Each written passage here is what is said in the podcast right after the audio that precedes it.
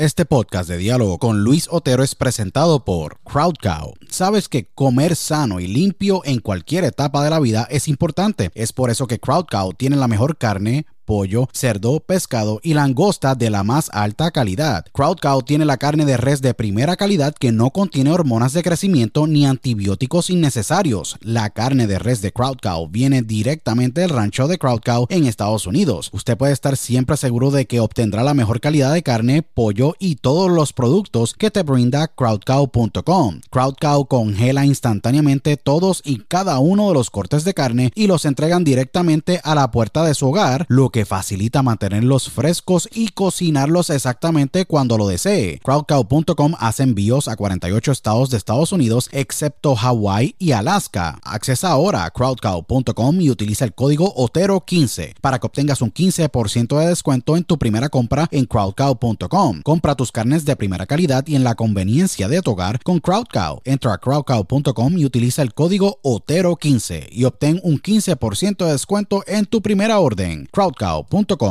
si padeces de estrés, ansiedad y otras condiciones de salud, tu solución es ThoughtCloud. ThoughtCloud.net manufactura el mejor CBD y los mejores productos derivados del CBD. ThoughtCloud tiene el CBD Isolate, CBD Full Spectrum, CBD en cápsulas, CBD en cremas y lociones, CBD en vapes de muchos sabores y los mejores CBD pre-rolls del mercado en sus sabores de Orange Crush, Dragon Fruit, Blueberry Splash y Sour Apple. El CBD de ThoughtCloud es espectacular y buenísimo, ya que tiene tremendos beneficios. Es 100% orgánico, ayuda a mejorar la ansiedad, estrés, bajar la inflamación, dolores crónicos, ayuda a la concentración y otras condiciones de salud. Visita thoughtcloud.net ahora para que hagas tu compra y utilice el código Otero en tu checkout o entra a dialogoconotero.com y accesa el link de ThoughtCloud en nuestro portal para que obtengas un 15% de descuento. Se los digo, ThoughtCloud ha sido increíble para mí y sé que lo será para ti. Nuevamente, accesa a thoughtcloud.net y utiliza el código Otero cuando vayas a hacer tu checkout para que obtengas un 15% de descuento en tu compra. thoughtcloud.net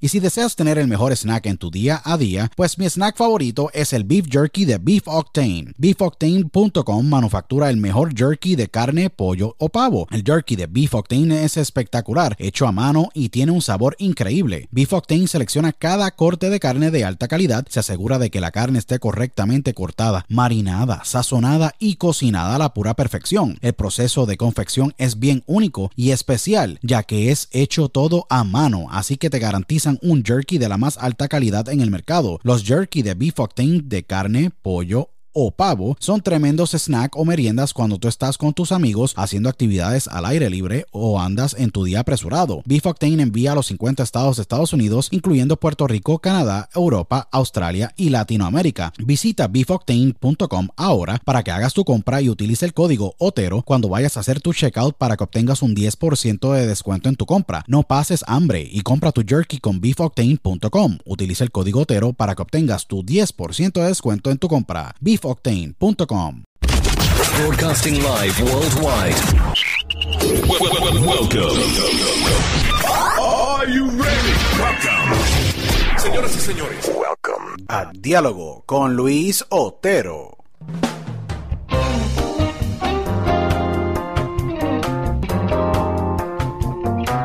Bueno, bienvenidos a una nueva edición de Diálogo con Luis Otero. Aquí su host, Luis Otero, agradecido con todos ustedes por los miles de oyentes que nos escuchan a través de todas las plataformas en las cuales estamos. Estamos en más de 28 plataformas y agradecido con todos ustedes por la sintonía. Estamos en Tuning Radio Apps, Teacher.com, Spotify, Radio Public, Pandora. Estamos en todos los devices de Alexa y Amazon Echoes en todo el mundo, al igual que recientemente entramos a la plataforma de Deezer y estamos expandiendo más. Recientemente también entramos en iHeartRadio. Hemos estado en iHeartRadio por un rato eh, y nos escucha mucha gente a través de la plataforma, así que agradecidos con todos ustedes. Les exhorto que me sigan en las redes sociales, arroba THE de Luis Otero y en dialogoconotero.com si quieren entrar al website y escuchar el podcast eh, a través de eh, nuestro portal. Hoy yo tengo un podcast y un episodio sumamente especial. Le voy a dar básicamente el intro a esta gran persona que yo respeto muchísimo. Yo creo que es una eh, de las figuras más grandes dentro de la música y lo digo con mucho respeto debido a su trayectoria, debido a lo que ha vivido, debido a, sus contribuciones y debido a la gran carrera que todavía y actualmente tiene que va en ascenso,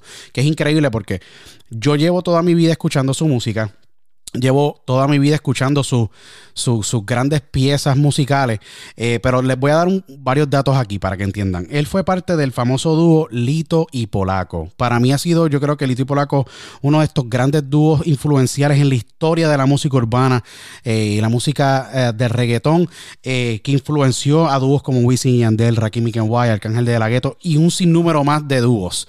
él ha grabado, y esto fue data mía para que todos los que están escuchando, ha grabado más de 897 temas en toda su carrera, inclusive posiblemente más. Y posiblemente esos números fallan debido a que pues él constantemente está grabando.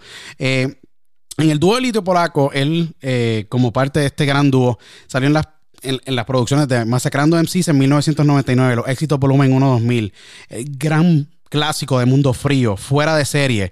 Eh, también es autor eh, y compositor del gran tema de eh, con el gran robo con el gran Daddy Yankee. Actualmente está firmado con la multinacional BMG está un gran capítulo de su carrera. Actualmente tiene el sencillo la gran la gran pieza que yo creo que es espectacular. La 23 featuring el mayor clásico, eh, Farruko. Eh, hace poco también, anteriormente lanzó UFOs.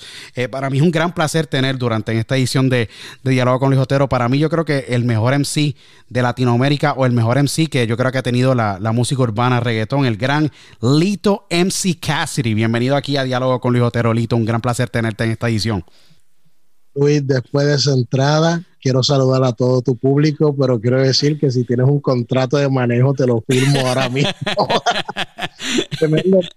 me siento muy, muy honrado y me siento muy contento de esa entrada que, te lo digo, toda esa data yo estaba ya mirando para el lado a ver cómo yo podía buscar tanta data que para guardarla de recuerdo.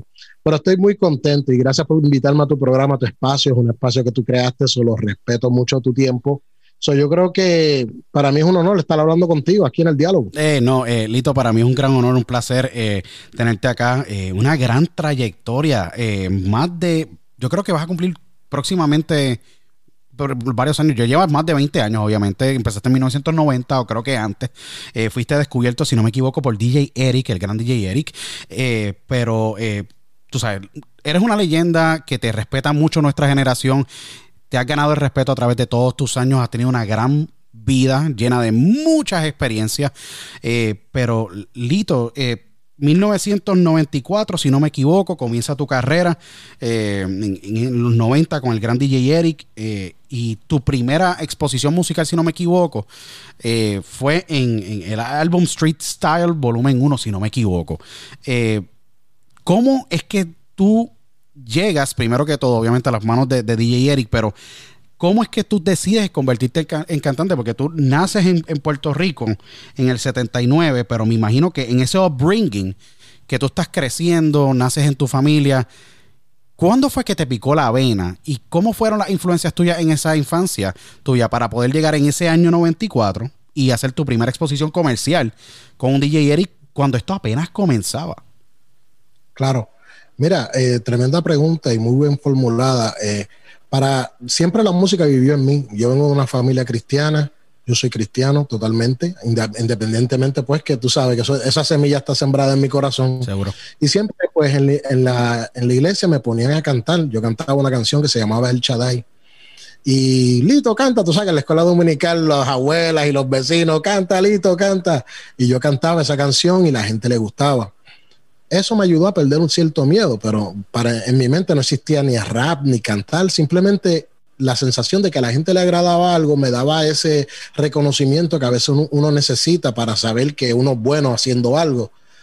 Pues eh, llegó el momento, yo escribía poemas en la escuela, yo quería escribir poemas y ganarme dinero, escribiendo poemas para las cartas de amor y todo eso.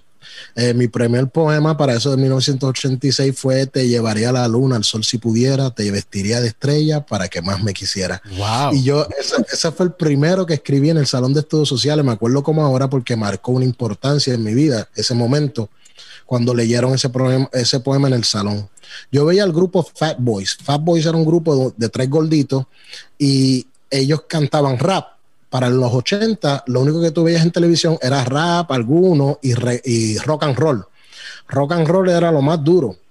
Pero que estos tipos raperos eran tres negritos y un boricua blanquito, eran lo más que uno se podía identificar con alguien que parecía de tu pueblo. Y en mi caso, como yo era gordito y yo era gordito para ese tiempo también, y para este también, pues yo me identificaba con ellos y decía, contra mano, yo quiero ser como esa gente.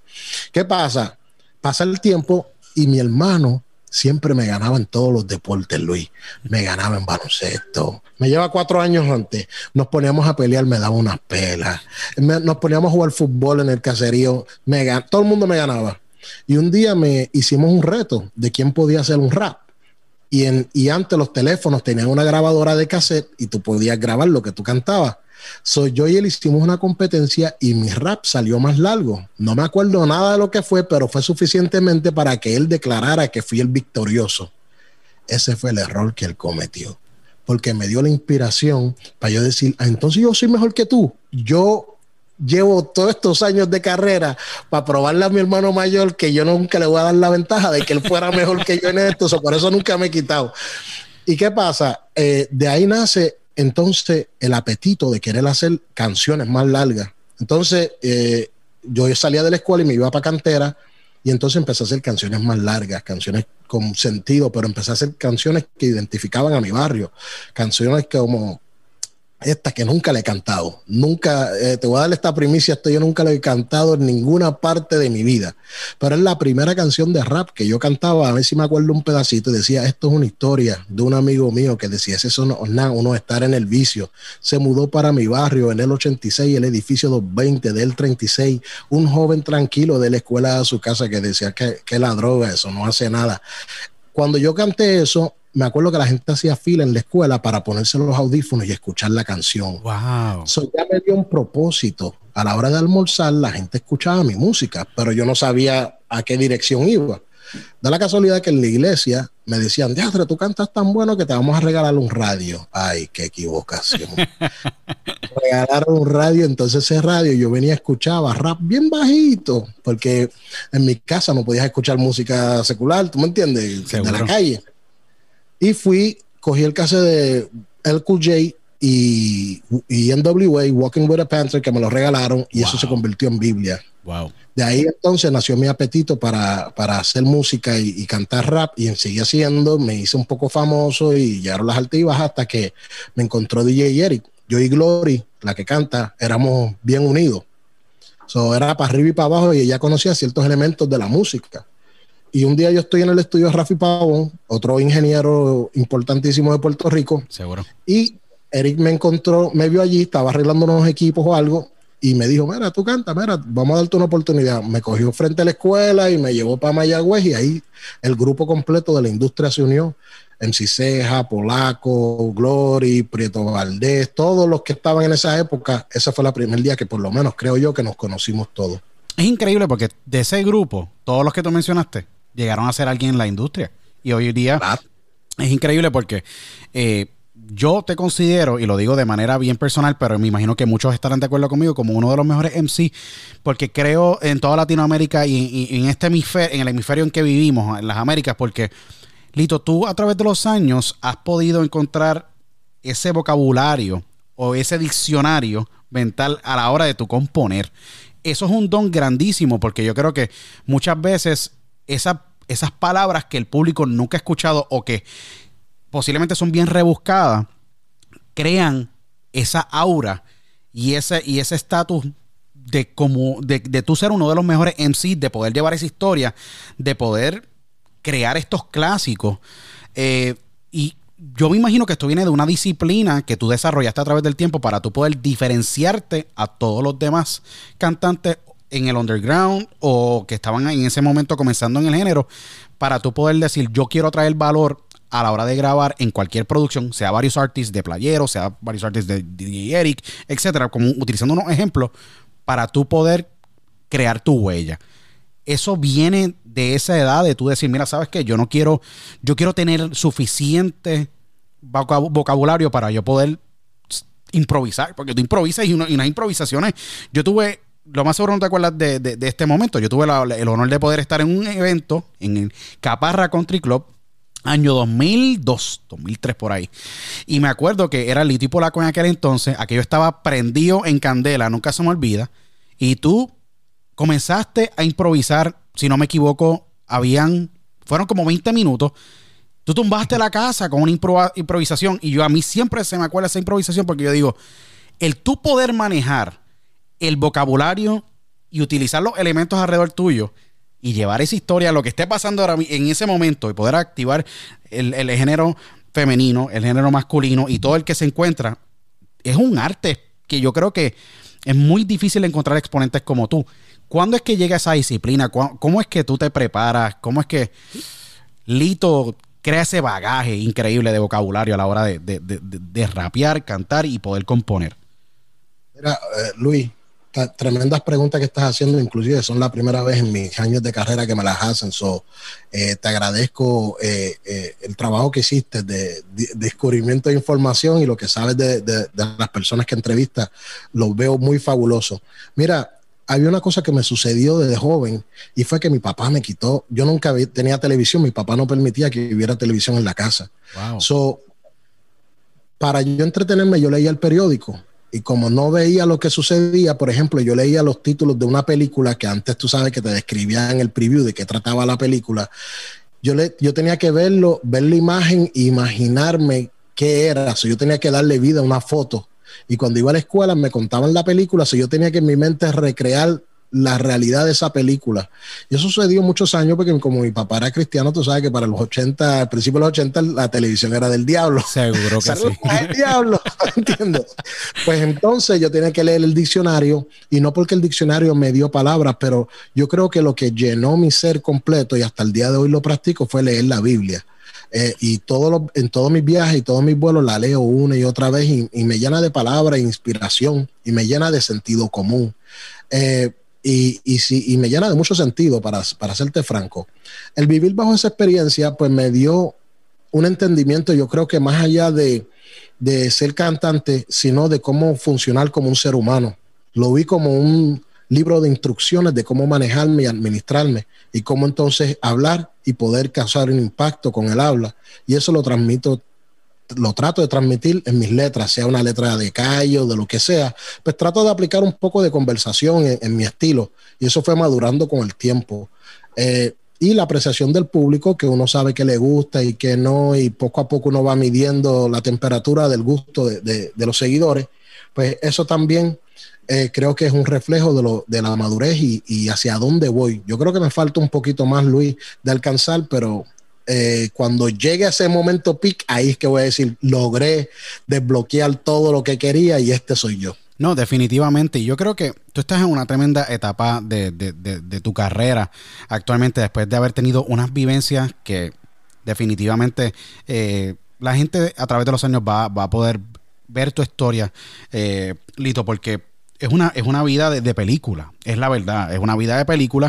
eh, de, del no, un ejemplo, tú sabes, tú siendo padre, eh, y que yo es una de las cosas que yo más respeto porque soy padre de dos niños, esposo, ¿me entiendes? Y tú decidiste poner un alto en tu carrera para ser padre. Y yo creo que eso es digno de respetar, admirar en todos los aspectos, porque es una historia bien personal tuya, donde yo creo que eh, es bien sumamente eh, difícil asumir la responsabilidad de y ser padre full time, ser padre primero eh, y luego de eso decir, wow, mi sustento en toda mi vida, desde 1994, eh, en los 90, fue la música. Y tú decides, pues, es- de Puerto Rico partir a Estados Unidos. Y son etapas que me imagino me estoy adelantando un poquito porque vamos a ir nuevamente para atrás, pero yo me imagino que este, en el proceso de tu ser padre y tú ponerle un alto en tu carrera, eso te ha hecho un artista mucho más maduro, mucho más fuerte, mucho más responsable en esta etapa tan increíble que estás viviendo, que yo creo que es como tú nunca, tú nunca te fuiste. Tú en, en la 23, que es un temazo, se lo sugiero a todo el mundo, ya está picando ya el, el millón orgánico. Aquí no hay manipulación de números, y lo digo de verdad. Eh, la 23 con el Gran Mayor Clásico y Farruco. Eh, tú nunca te fuiste, a pesar de que tomaste un tiempo para poder llevar ese hogar y darle esa calidad de vida a tu hijo que hoy día trabaja contigo y también, obviamente, eh, que es lo más bello de todo, ustedes comparten la misma pasión. ¿Cómo fue ese capítulo en tu vida? Porque me imagino que tú, e, tiene que ver mucho eh, con lo que eres tú hoy día y cómo tú ves la vida, porque es muy diferente de lo que era en los 90, en los 2000, a lo que es hoy Lito MC era un líder, eh, un pionero, pero a la misma vez un padre que lo más chévere de todo es que comparte la misma pasión con su hijo porque obviamente tú fuiste el que lo criaste, lo educaste y lo llevaste a, a ser ese ser humano que es hoy en día. Claro. Mira, Luis, la experiencia es la mejor que me ha pasado en la vida. Y es la experiencia por la, eh, es, es, por lo que yo nací. Uno viene para este mundo para, para lograr un objetivo.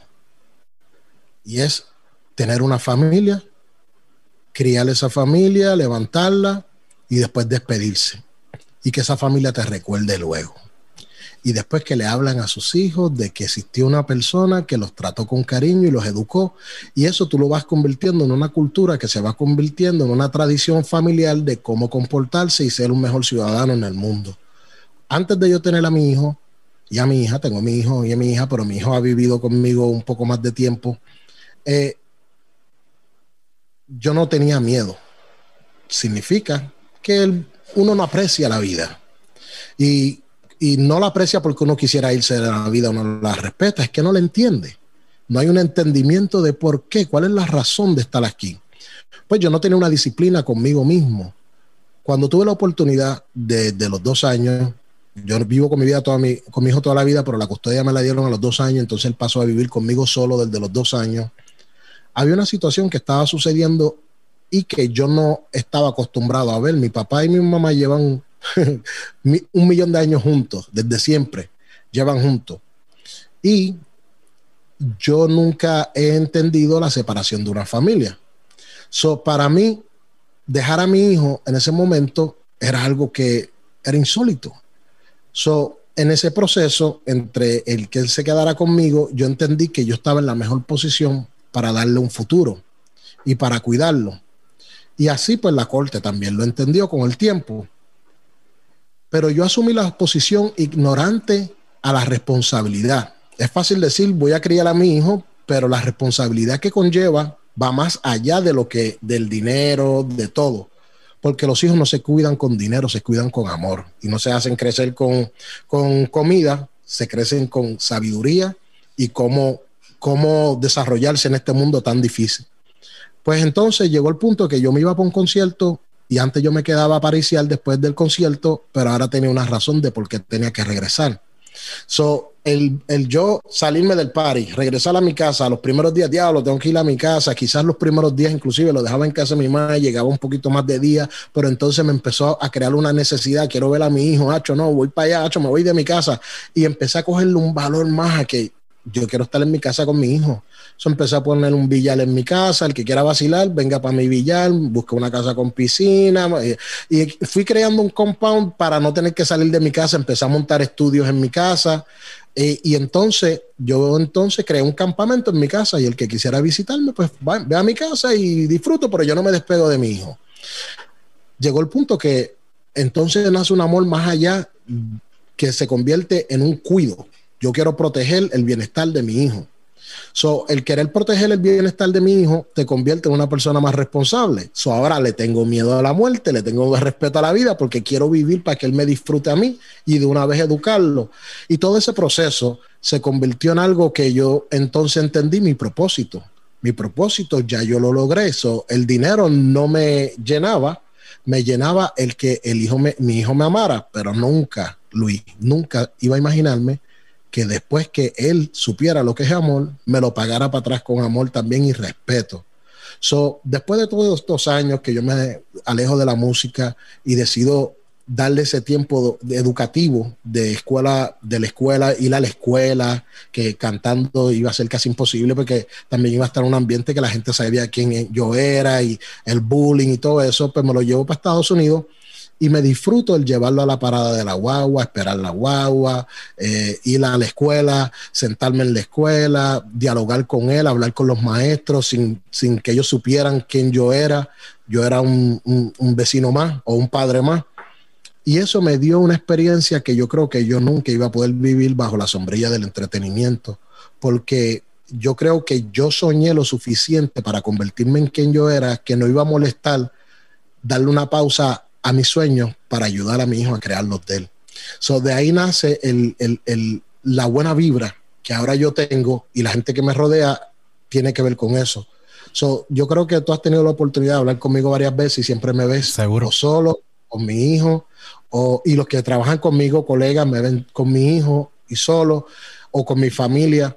Y no es porque yo no los aprecie, es que el tiempo es tan corto y los que te aman tienen que disfrutarte a lo máximo. Eso es lo que cambió mi vida y mi forma de ser. Es impresionante porque eh, tú, tú lo estás diciendo y yo me estoy yo estoy viviéndolo más o menos de la misma manera. Trabajo desde mi casa, eh, de mi hogar. Soy bendecido igual que tú, de que pues tenemos nuestro área de trabajo en nuestro hogar y podemos compartir con nuestros seres queridos. Y yo tengo a Nicolás de nueve meses, tengo a mi hija de dos años, tengo a mi esposa en mi casa y es que es bien difícil luego de tu poderlos ver crecer y, es, tan importante inculcar esos valores. Y, y es bien lindo ver obviamente la dinámica tan cool porque tú eres, tu hijo te ve como su amigo como, como ese líder, como esa persona, como ese padre. Y es una relación sumamente cool que yo... Eh, es, lo más cool del mundo. Porque yo digo, contra, yo quiero ser ese, e, ese, ese padre que a los 20 años o a los 18 mi hijo pueda sentarse conmigo y podamos hablar de la vida. Que yo me imagino que, ¿qué más que obviamente tú, Lito, con todo lo que tú has vivido para tú poderlo educarlo? Y es bien interesante que tú hablas sobre eh, perderle el miedo a las cosas. Y le, tú le perdiste, obviamente, eh, le perdiste el miedo, obviamente, a triunfar. Te has perdido el tiempo, el, has perdido el miedo a, arriesgar para, obviamente, proveer un buen, un, buen, una buena calidad de vida a tu hijo. Y yo creo que eso es digno de admirar porque a través de tu carrera y volviendo para atrás, en el 98, tú decides separarte en aquel entonces de lo que era DJ Eric. Decides, mira, no me están pagando X razón, whatever. Eh, por lo que leí, eh, quiero pues continuar obviamente mi carrera eh, y formar obviamente el dúo, el gran dúo que cambia la historia de la música para siempre, like, para siempre. Yo creo que todavía el sol de hoy, Lito y Polaco anuncia una gira como pasó hace varios años atrás, que hubo una gira de ensueño y llenan todavía arenas en muchas partes del mundo. Y eso ocurre en 1999, cuando ustedes deciden unirse y firmar obviamente con, con, Pina Records en aquel entonces, y la, música cambió. Jamás me, imagino, me, imagino, tú pensaste, Lito, que el impacto de, esa dinámica, polaco, un, un, rapero un poco más rough, eh, más agresivo a niveles de él siendo eh, más calle, pero tú siendo esa sabiduría en la, en, la lírica eh, y dándole como que ese toque más sutil a lo del rock, pensaste que, tú jamás pensaste, me imagino, que tú ibas a crear este dúo que iba a trascender por, por décadas, me imagino. No, mira, para hacerte, para, para, darte un poco más de datos en la historia, se supone que hubiese sido Lito Polaco y MC Ceja. ¡Wow! Lito y Polaco Ceja, se supone que nos hubiésemos ido, pero primero era yo y Ceja, porque Ceja llegamos a tener una relación y él iba a mi casa y me dijo, Lito, este, estoy un poco incómodo, vámonos tú y yo. Yo dije, si Polaco no está, yo no me voy a ir de DJ Eric. Y entonces fuimos a Recibo, buscamos a, a, a, yo y Polaco fuimos a Recibo y fuimos a hablar con Ceja. Y de ahí entonces todos explicamos nuestra inquietud y decidimos irnos. Pero que cuando ya nos fuimos, Ceja se quedó. So, al él quedarse, quedó, quedó Lito y Polaco. De casualidad habíamos hecho una colaboración, yo creo que Eric todavía era responsable de esa colaboración, Yenga Yenga. Eh, pero cuando Yenga Yenga se hizo, eh, fue como que lo último que Eric supo de nosotros y nos fuimos.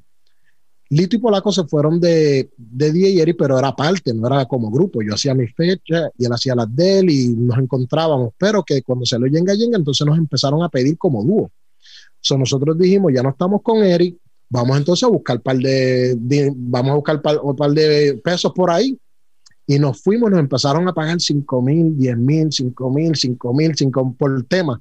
Y nosotros, diatres, solo hacemos más chavos que estando con Eric, pues entonces vamos a quedarnos solos. Wow. cada vez que se presentaba algo, cantábamos, pero también yo hacía temas solo, como Gálgola, con, con Ale Gálgola. Hacía temas solo, no estaba Lito y Polaco como dúo.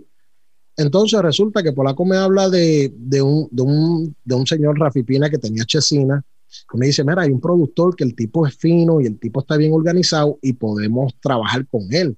Y como para el tiempo de Eric todavía, a, pesar de lo grande que estaba, había un poco de desorganización en cómo se trabajaba, eh, eh, aunque Eric tenía todas las herramientas, pero eran las herramientas como él, como él para productor. Al, al presentarnos a alguien que se, encanta, eh, se, encargara directamente de manejar, que era el papá de Rafi Pina, pues entonces nos, al nosotros ver la oficina, Peña Rosario, de Quesada y todo, vimos una persona con una estructura diferente donde era más pro el artista y no estaba como con disquera ni nada de eso, era pro artista. Yo, yo los voy a presentar a ustedes al mundo, los voy a meter en los medios. O había un plan más directo. Y nos fuimos con Pina y fue otra decisión, además de la de DJ irnos con Pina fue otra decisión muy buena para Lito y Polaco. Ahí entonces Pina decide hacer una edición especial, por eso se llama Special Edition Masacrando en sí, porque era una edición especial en donde unía a Lito y Polaco, que no eran dúo. Después de que salió eso, la gente dijo, esta gente son dúo, lo demás historia. Y de ahí pues nace Lito y Polaco. Es impresionante porque cuando ustedes firman con, con Pina, eh, había un hype impresionante en la industria. Hubo un hype estamos con Pina. Fue un hype impresionante. Nunca se me olvida yo entrando a, a blogs online cuando esto apenas comenzaba la, internet en esos años eh, y apareció Maleanteo, nunca se me olvida, maleanteo.com si no me equivoco, no sé si existe todavía. Y me acuerdo que hubo un hype impresionante porque era Don Chesina que estaba sumamente eh, pegado en ese tiempo y Lito y Polaco en Pina eh, porque se conocía como una disquera tropical, él haciendo una entrada a lo que es la música urbana. Y ustedes lo que hacen es, como muy bien dijiste, eh, estaba Yenga Yenga, estaba in the, in the deadline. Eh, sus, sus, sí, no, seguro. Suceso, la gran canción que yo creo que no sé cuántos y cuántos jóvenes de mi época la bailaron maniática sexual, que es wow, nunca se me olvida porque esos videos eran y son patrimonios de la música urbana es, increíble porque Héctor el Flaco Figueroa fue el pro, el director. Flaco, mi gran amigo, donde me escuche, obviamente saludos, sé que está radicado por ahí en la, en, la ciudad de Orlando, Florida. Eh, Flaco eh, ah, tenía una magia para poder, obviamente, hacer estos mega, estas mega producciones. Eh, y obviamente ustedes, cuando sale Maniática Sexual, yo creo que el mundo, el mundo de la música cambió. Era, Alto era un sonido tan increíble. Empezabas tú con los primeros yo, yo, yo, y después salía polaco, yo, yo, yo, yo, y después salía maniática sexual y decía, wow, esta canción es como que era algo psicológicamente que tenía esas. Yo nunca, a mí nunca se me olvida estar cuando ustedes la cantaron en vivo en el Caparra, todo el mundo estaba lo más bien, salió esa canción y es que no había un alma que no brincara. Sí, y todavía causa ese efecto cuando voy a Colombia, Chile, a cualquier país, esa canción tiene, es un himno. Eh, cuando yo me imagino que debe haber una historia detrás de esta canción cuando ustedes estaban grabándola, porque me imagino que cuando grabaron esa, esa canción ustedes, ¿cuál fue? Ustedes, me imagino que ustedes decían, contra, esto va a ser bien controversial, eh, estamos rompiendo los parámetros. Yo sé que en aquel entonces había el gobierno de Puerto Rico, la señora Verda González, que era, era, estaba haciendo campaña para evitar ese tipo de videos. Ustedes, obviamente, siendo bien controversiales, bien fuertes, queriendo romper los parámetros, lanzaron este tema en un momento sumamente crucial y pivotal en toda la historia de la música. Y el tema se pega y llega a unos, a unos, a unos niveles impresionantes que todavía yo tengo amistades en Argentina, en España, en Granada, en, un montón de sitios, y siempre hablan de este tema.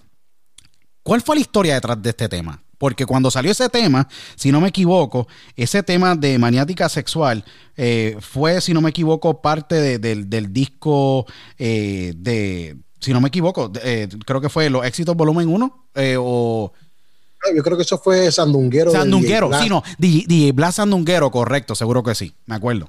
No, mira, Cuando eh, eh, la magia detrás de eso, además de la combinación de Lito y Polaco y, y Polaco, que es como él tiene ese machuqueo para reggaetón. Cuando tú escuchas un reggaetón, Polaco estaba detrás de eso porque tú conoces la calle y el peso de la calle. Pero la combinación de Lito y Polaco con Blas y él coger ese sample de Ludacris de un tema que tenía y meterlo, el pitito, ta, ta, ta, ta, entre así de lenta, maniática sexual, pues ya le iba, ya le iba guiándonos a, ese, para cuando llegara ese tema.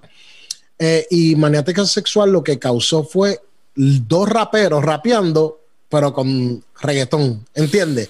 Porque en verdad estábamos rapeando, ¿entiendes? Era, era pa, pa, pa, rapeando y Mató la combinación. Y además que Masacre MC había tenido un éxito tan brutal que la gente hacía fila en las discotecas, las discotecas llenas, pero nosotros hacíamos cuatro eventos en la noche, cinco eventos en la noche, todo el fin de semana, a veces hacíamos 12 fechas en, una, en un fin de semana. Era algo increíble, increíble. Lito y Polaco, increíble. Y ahí fue que nosotros nos dio hasta miedo de que, wow, espérate, algo está pasando que no es normal. Acuérdate que venimos de un éxito de la industria. Nosotros le abrimos show a Diana Ross, nosotros hicimos show con la industria, hicimos show increíble Sí. y de ferias increíbles. Y ahora decir, espérate, pero la atención está ahora en Lito y Polaco Sí. y estamos matando, pues, como pa- para nosotros, y como hacíamos tanto rap, el público, como que mira, y el reggaetón, el reggaetón. Y en verdad, el que le dio la magia a, a los mejores reggaetones que hizo Lito y Polaco fue DJ Blas. Sí. Blas entonces alentó la pista, nos llevó ahí, pam, pam, y caímos como anillo el dedo. Es que eh, yo me imagino que ustedes se tienen que haber asustado porque yo me acuerdo haberlos visto, nunca se me olvida. Estaban ustedes, hacían San Juan, hacían Luxor, o lo que aquel entonces, sí, Club Lux, hacían Club Luxor, hacían Party Intercolegial en Encantada, luego hacían Caparra, luego hacían eh, Caguas, luego después de eso Mayagüez, luego de Mayagüez, Ponce, en una noche, en la misma noche. vámonos, vámonos, vámonos, vámonos. Increíble, era increíble. Y no, y todo eso también, porque cuando entró, eso, eh, nosotros hacíamos show solo, pero cuando entró Pina, ya entonces se creó un booking. Y Pina apretó mucho. Apretó muchísimo. fecha. Y, y le dio una vida al grupo, porque eh, en verdad la vida del artista también es hacer actividades, ¿tú me entiendes? Y nos dio una vida porque entonces ahí descubrimos que el Lito y Polaco estaba causando un efecto que nosotros no nos imaginábamos. No, y fue un efecto grandísimo porque luego de eso, yo creo que por el éxito que tuvo Pina con Lito y Polaco, que fue tan trascendental, luego es que entran los francotiradores a la misma compañía. Yo me acuerdo que OG Black y Master Joe entran a la compañía eh, y obviamente por su crédito tenían obviamente ellos su línea. Pero nunca se me olvida eh, que ustedes dos estuvieron en Tarima en un evento en, en, en, en Cagua. Siempre había como un respeto, obviamente eran de la misma disquera. Pero yo creo que eso fue, eso fue lo que primero. es- ustedes fueron la semilla de muchos ejecutivos de la industria, porque yo creo que vieron el éxito de tanto booking, tanta copia. Ustedes vendían, ustedes sacaban un disco, 50 mil copias en 7 días. Like, unidades. Like, unidades. Y yo y Rafi Pina, pues a veces los domingos, pues nos poníamos a llamar a la disquera porque para el principio teníamos una buena relación.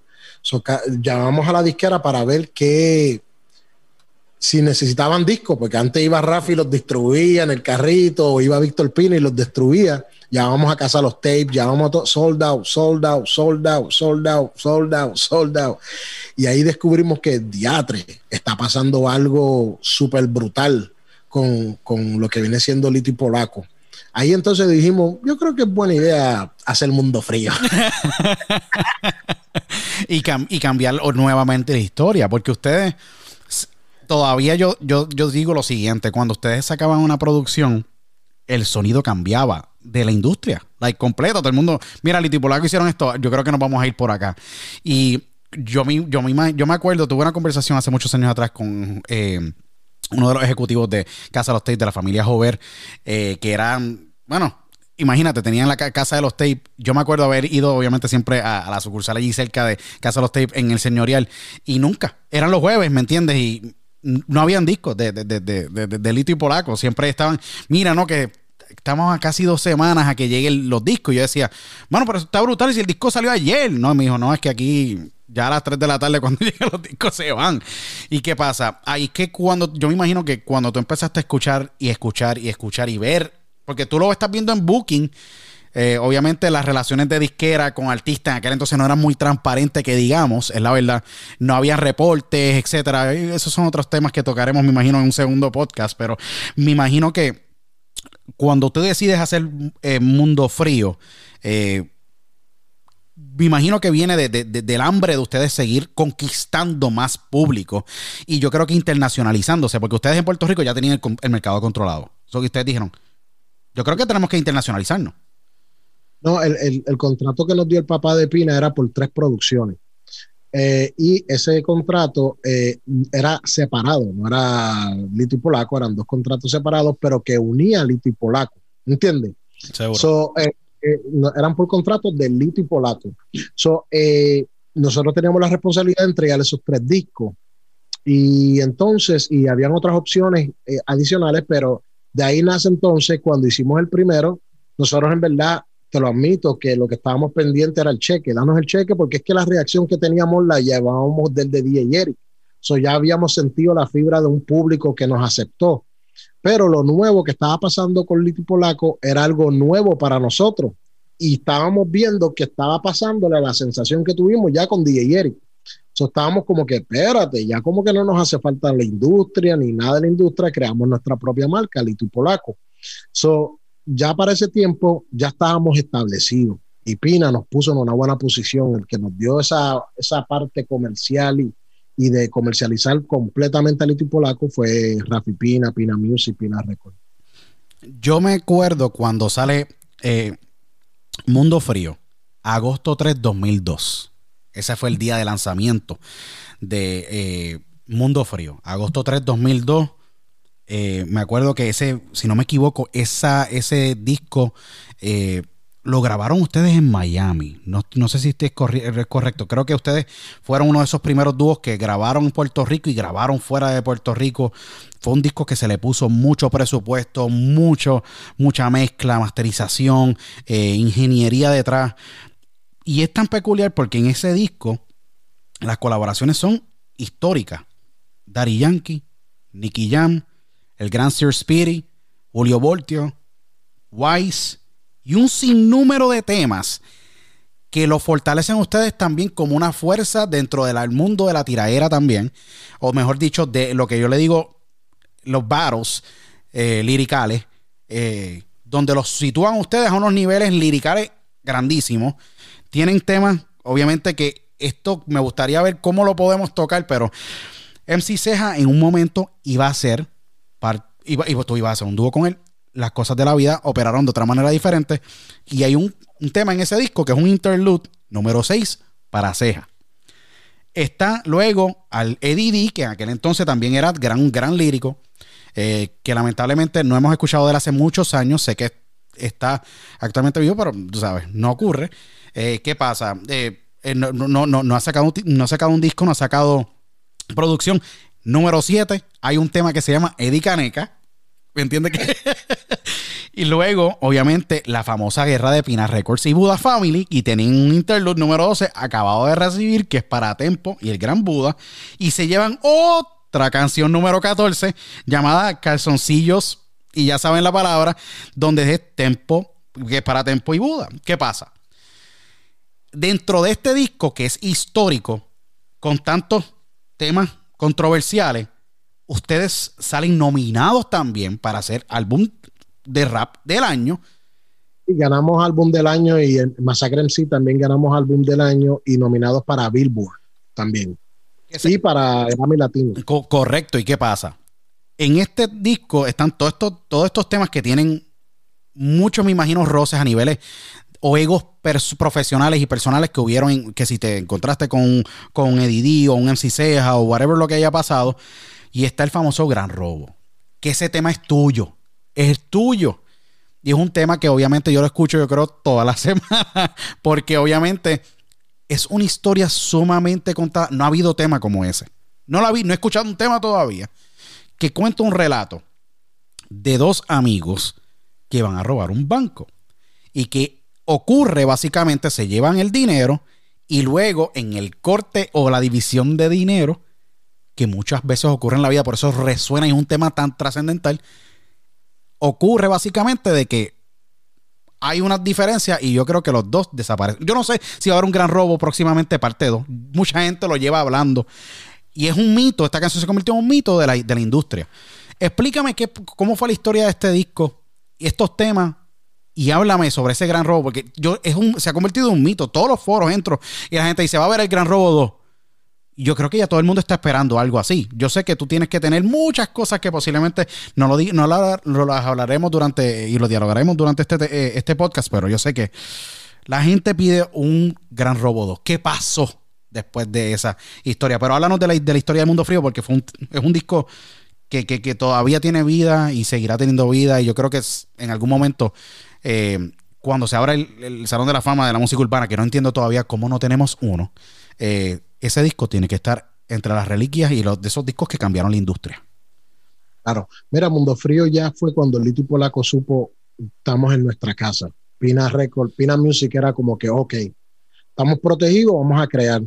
Una cosa bonita que tenía Rafi Pina para ese tiempo era que no le decía que no a nuestra creatividad. Nosotros pedíamos algo, él lo ponía. Si tuviese que ver con música, estudio, DJ, productor. Y él era bien fanático de Lito y Polaco. So, eh, ese fanatismo nos complacía en nuestro, en nuestro búsqueda de mejorar nuestro arte. So, ¿Qué pasa? Mundo Frío es la mitad de la transición del litio polaco entre callejero, masacre en sí y en la búsqueda de lo comercial. So, entendimos que en las historias, como las que hicimos en Masacre en sí, Suceso, Mundo Frío era una importante, marcaba todavía el estilo de los rap, de los artistas, que éramos Lito y Polaco, pero a la misma vez no quisimos soltar las tiraderas que nos vienen identificando desde los tiempos de la guerra de Illinois con Playero y todos esos tiempos. So, tenía lo mejor de ambos mundos, pero ya con un toquecito más comercial. Los reggaetones con, que tenía Polaco con Nicky Jam y el rap que yo hice con Daddy Yankee, siguiendo mi esencia, porque pues siempre he sido full rap. Y los productores me han hecho la transición de, de, incursionar en el reggaetón y gracias a ellos pues tengo grandes clásicos que me permiten pues en mis conciertos cantarlo. Mundo Frío es mi disco favorito porque tiene lo mejor de los dos mundos y fuimos nosotros, Lito y Polaco, 100%. Esa es la esencia de Lito y Polaco, el Mundo Frío. Eh, y la canción del Gran Robo, pues nace que yo y Yankee siempre nos hemos tenido un respeto y nos veíamos y siempre vamos a grabar, vamos a grabar y siempre vamos a grabar y nunca se daba. Un día Polaco ya tenía a Nicky Jan, otros invitados, y yo dije, pues déjame buscar a Yankee.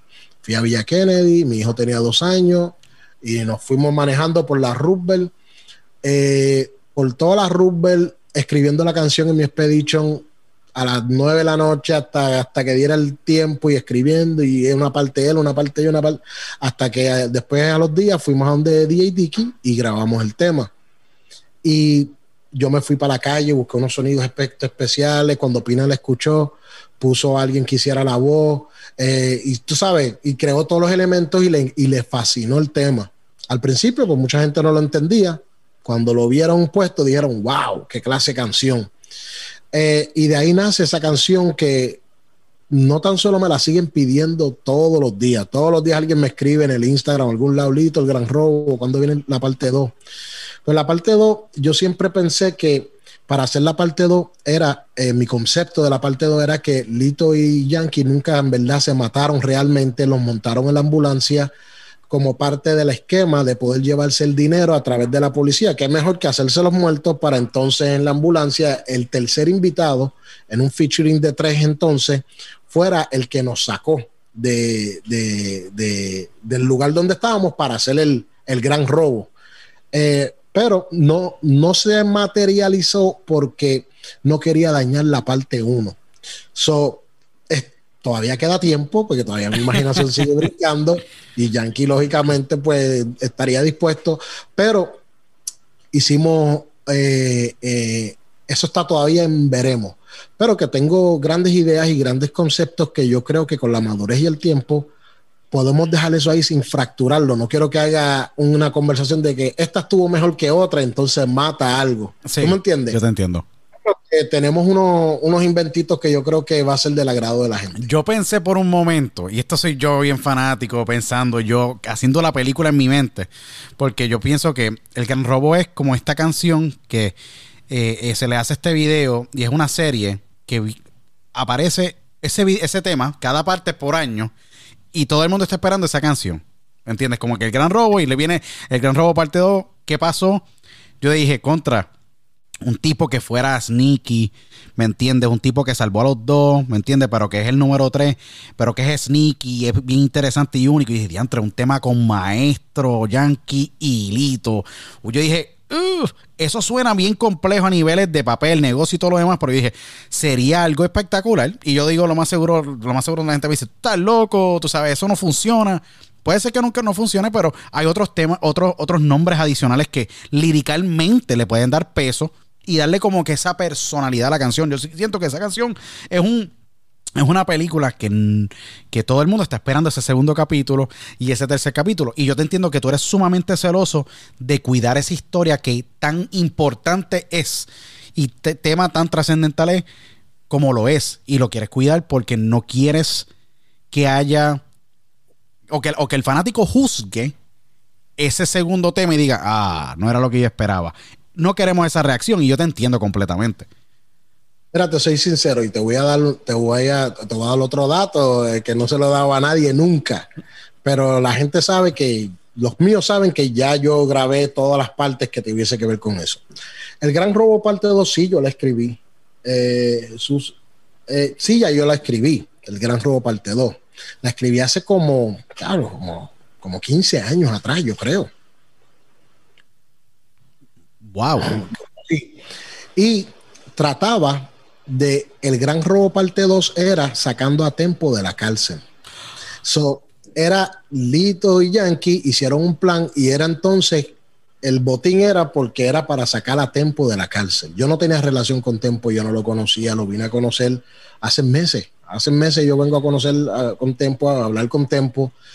Pero eh, eh, yo dije, qué mejor que unificar en un momento que él está preso, yo sé que no va a estar y cómo darle algo de respeto a alguien que está, tú sabes, Seguro. preso y que el gran robo esta vez, el- en vez de dinero, el plan orquestado completo era para poder sacar a Tempo de la cárcel.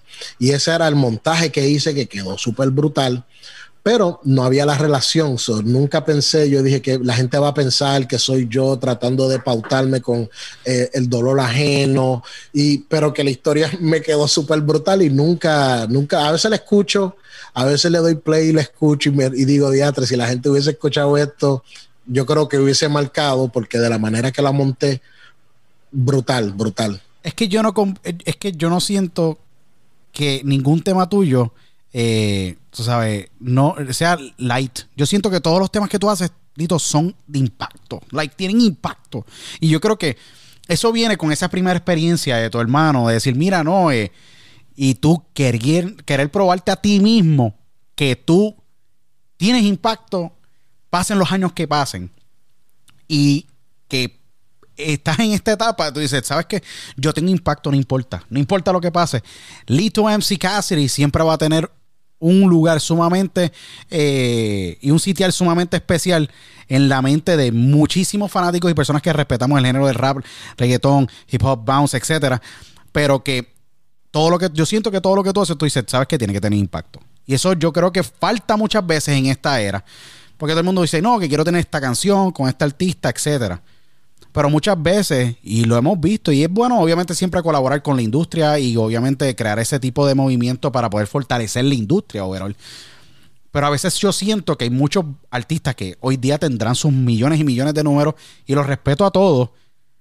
Pero yo siento que tú dijiste, ¿sabes qué? Yo no, yo complemento, el artista que viene a esta canción a trabajarla conmigo, viene a darle valor y complementar mi visión, porque la visión era individual, pero yo lo quiero traer a él para poder los dos elevarnos.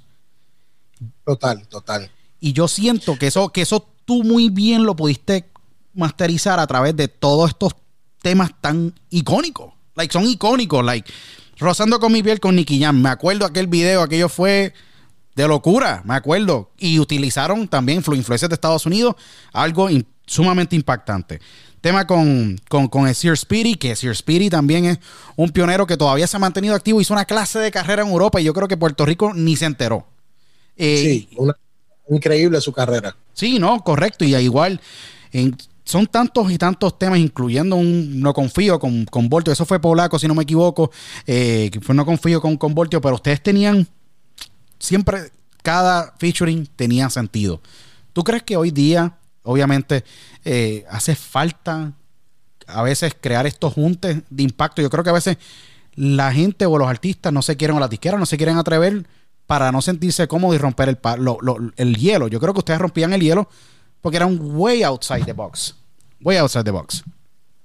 Sí, sí mira, Luis, eh, yo siempre he pensado que lo difícil es lo interesante. Y eso yo lo trato de hacer con la música. Trato de poner las cosas complejas, trato de no ser fáciles cuando hago mis cosas porque lo fácil lo puede hacer cualquiera, lo difícil se convierte en un reto y, no, y a, eh, la gente no le gustan los retos, a mucha gente le gusta que dame y ya se acabó, o toma y ya se acabó.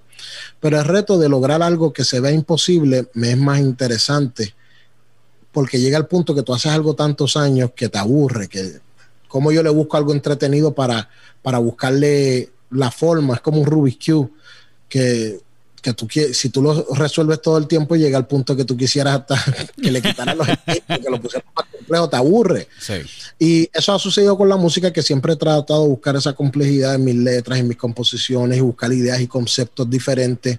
Porque algo que sí aprendí con los años es que una vez que la canción sale, el público le da play, ya yo no puedo hacer el cambio.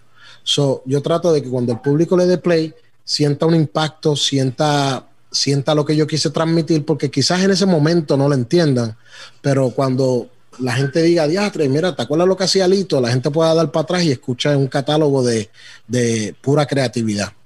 De todos los temas que tú has trabajado en Mundo Frío, luego fuera de serie, que fue otro disco que fue sumamente diferente. 2004, ustedes estaban haciendo fusiones hasta con baladistas, que eso ocurrió posiblemente tres años, cuatro años después empezamos a escuchar temas así, donde ustedes tenían participaciones en ese disco hasta de Pablo Portillo, que estuvo en Pina Record, obviamente fue parte de MDO, a Gustavo Laureano, tuvieron un sinnúmero de otros featuring en ese disco que fue bien exitoso también, porque tuvieron, tuvieron número dos pick en el Billboard, eh, y también con un mega, un mega bagaje de, productores.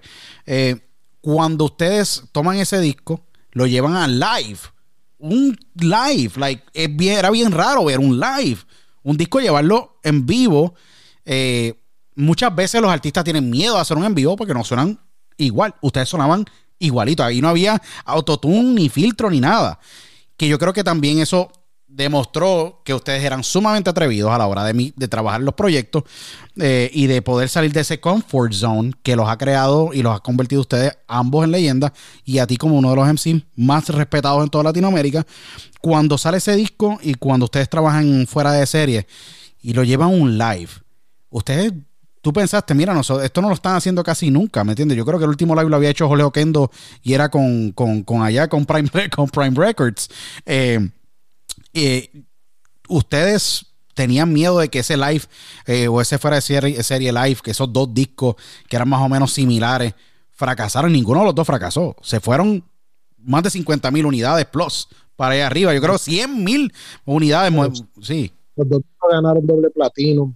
Eh, pero mira, hay una cosa que sucede que es bien bonita y le pasa a los artistas cuando se pegan, digamos cuando son los artistas del momento.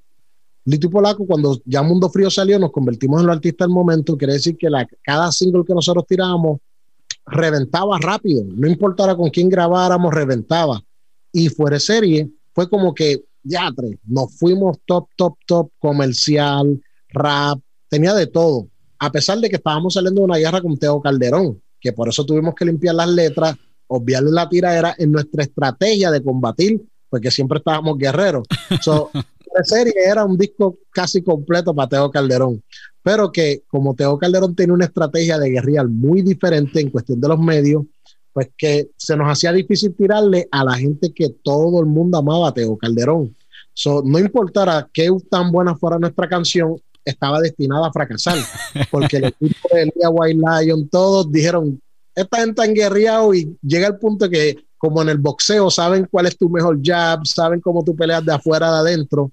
Y llegó el momento de alguien que entrenó y vio, espérate, y nos jugó. Y para completar, Lito y Polaco llevaban ya molesto con Rafi Pina y la compañía y en desacuerdo y entre nosotros mismos desde el 2001, del de Mundo Frío. Ya teníamos como que un pequeño de, de, de, de, desacomodo y cuando la fama se te sube a la cabeza y cuando entonces la competencia y el grupo y, el, y, la compañía, nosotros mismos creamos una implosión que fue la que nos dividió, la que separó el grupo, pero el éxito y todo lo que se hizo con Lito Polaco, se, nosotros lo cumplimos, tú sabes, que grabamos nuestros temas, le dimos lo mejor al público, pero a la misma vez causamos una implosión nosotros mismos cuando llega ese momento, porque tú hablas del, imagínate, mundo frío, mundo frío, aquello me imagino que, bueno, eso cogió pólvora por ahí para abajo, ¿me entiendes? Se pegaron internacionalmente, nominados al álbum del año, Billboard, Grammy. Cada dos, cada dos años, Masacre en sí 99, Mundo Frío después que sí, 2002 por ahí, 2004 fuera de serie. Cuando ustedes, imagínate, ya estaba la, la relación con Pina estaba un poco ya delicada, cuando ¿Cómo se da ese, esa ruptura? Porque yo me imagino que debe ser bien difícil tú ir a trabajar, trabajar con una disquera que posiblemente pues hay un sinnúmero de diferencias, no en la parte creativa, pero en la parte económica, que es la parte sumamente importante, ya que es la comida de tu hijo, de tu familia, al igual que la de Polaco. Eh, ¿Qué tú hubieras hecho diferente en ese momento, Lito, para poder posiblemente conducir negocios de manera profesional y muchas veces yo creo que evitar, yo creo que esta pregunta también se la deberíamos hacer a, Pina, pero ¿qué es lo que se podía haber hecho diferente para que esa relación perdurara? ¿Ustedes creen que faltaba un poquito de madurez de ustedes? Porque yo creo que eh, de, de mi parte, yo creo que las disqueras en ese entonces estaban ocultándole dinero a todo el mundo. Era algo bastante fuerte que le pasaba a todo el mundo, porque le mismo le pasó a OG Black y Master Joe, también terminaron separándose debido a la situación económica y dinero de copias, ¿me entiendes? Y todo lo demás. O que hay, hay, yo siento que las disqueras le estaban ocultando mucho dinero a los artistas y yo creo que ese fue el caso de ustedes, adicional de otros elementos.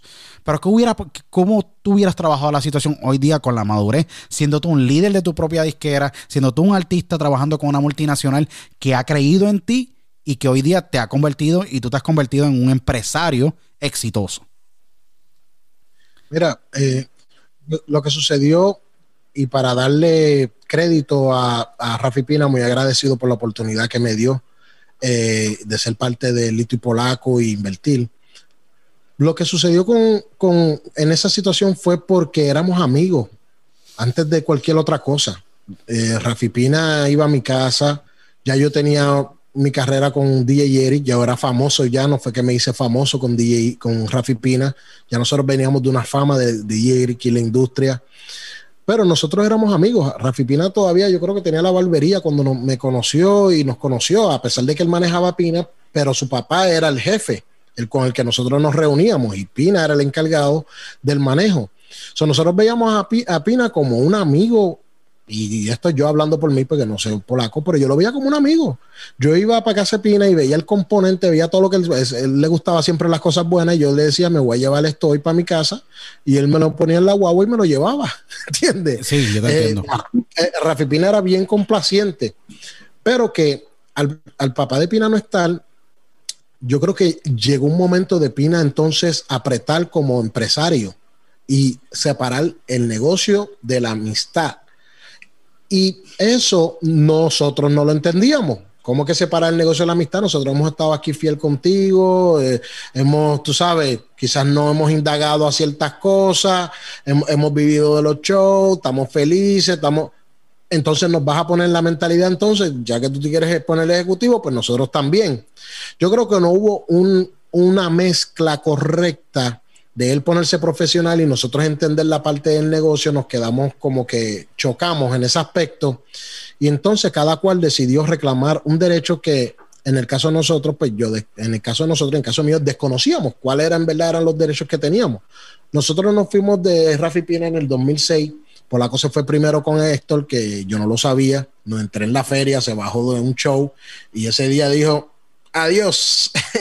y se fue con Héctor el Fader y yo y Pina nos quedamos, por eso yo me quedé un ratito más con Rafi Pina porque para dónde iba a ir, no sabía. Sí, wow. So, so, de ahí nace Noche Triste con Ken White, entonces mi disco, porque estábamos planificando hacer disco separado.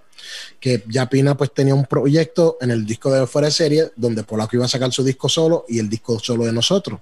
Nosotros ya, nuestro contrato se había vencido con Rafi Pina y no lo sabíamos. Tuvimos un año, año y medio todavía con Rafi Pina y ya nuestro contrato se había vencido.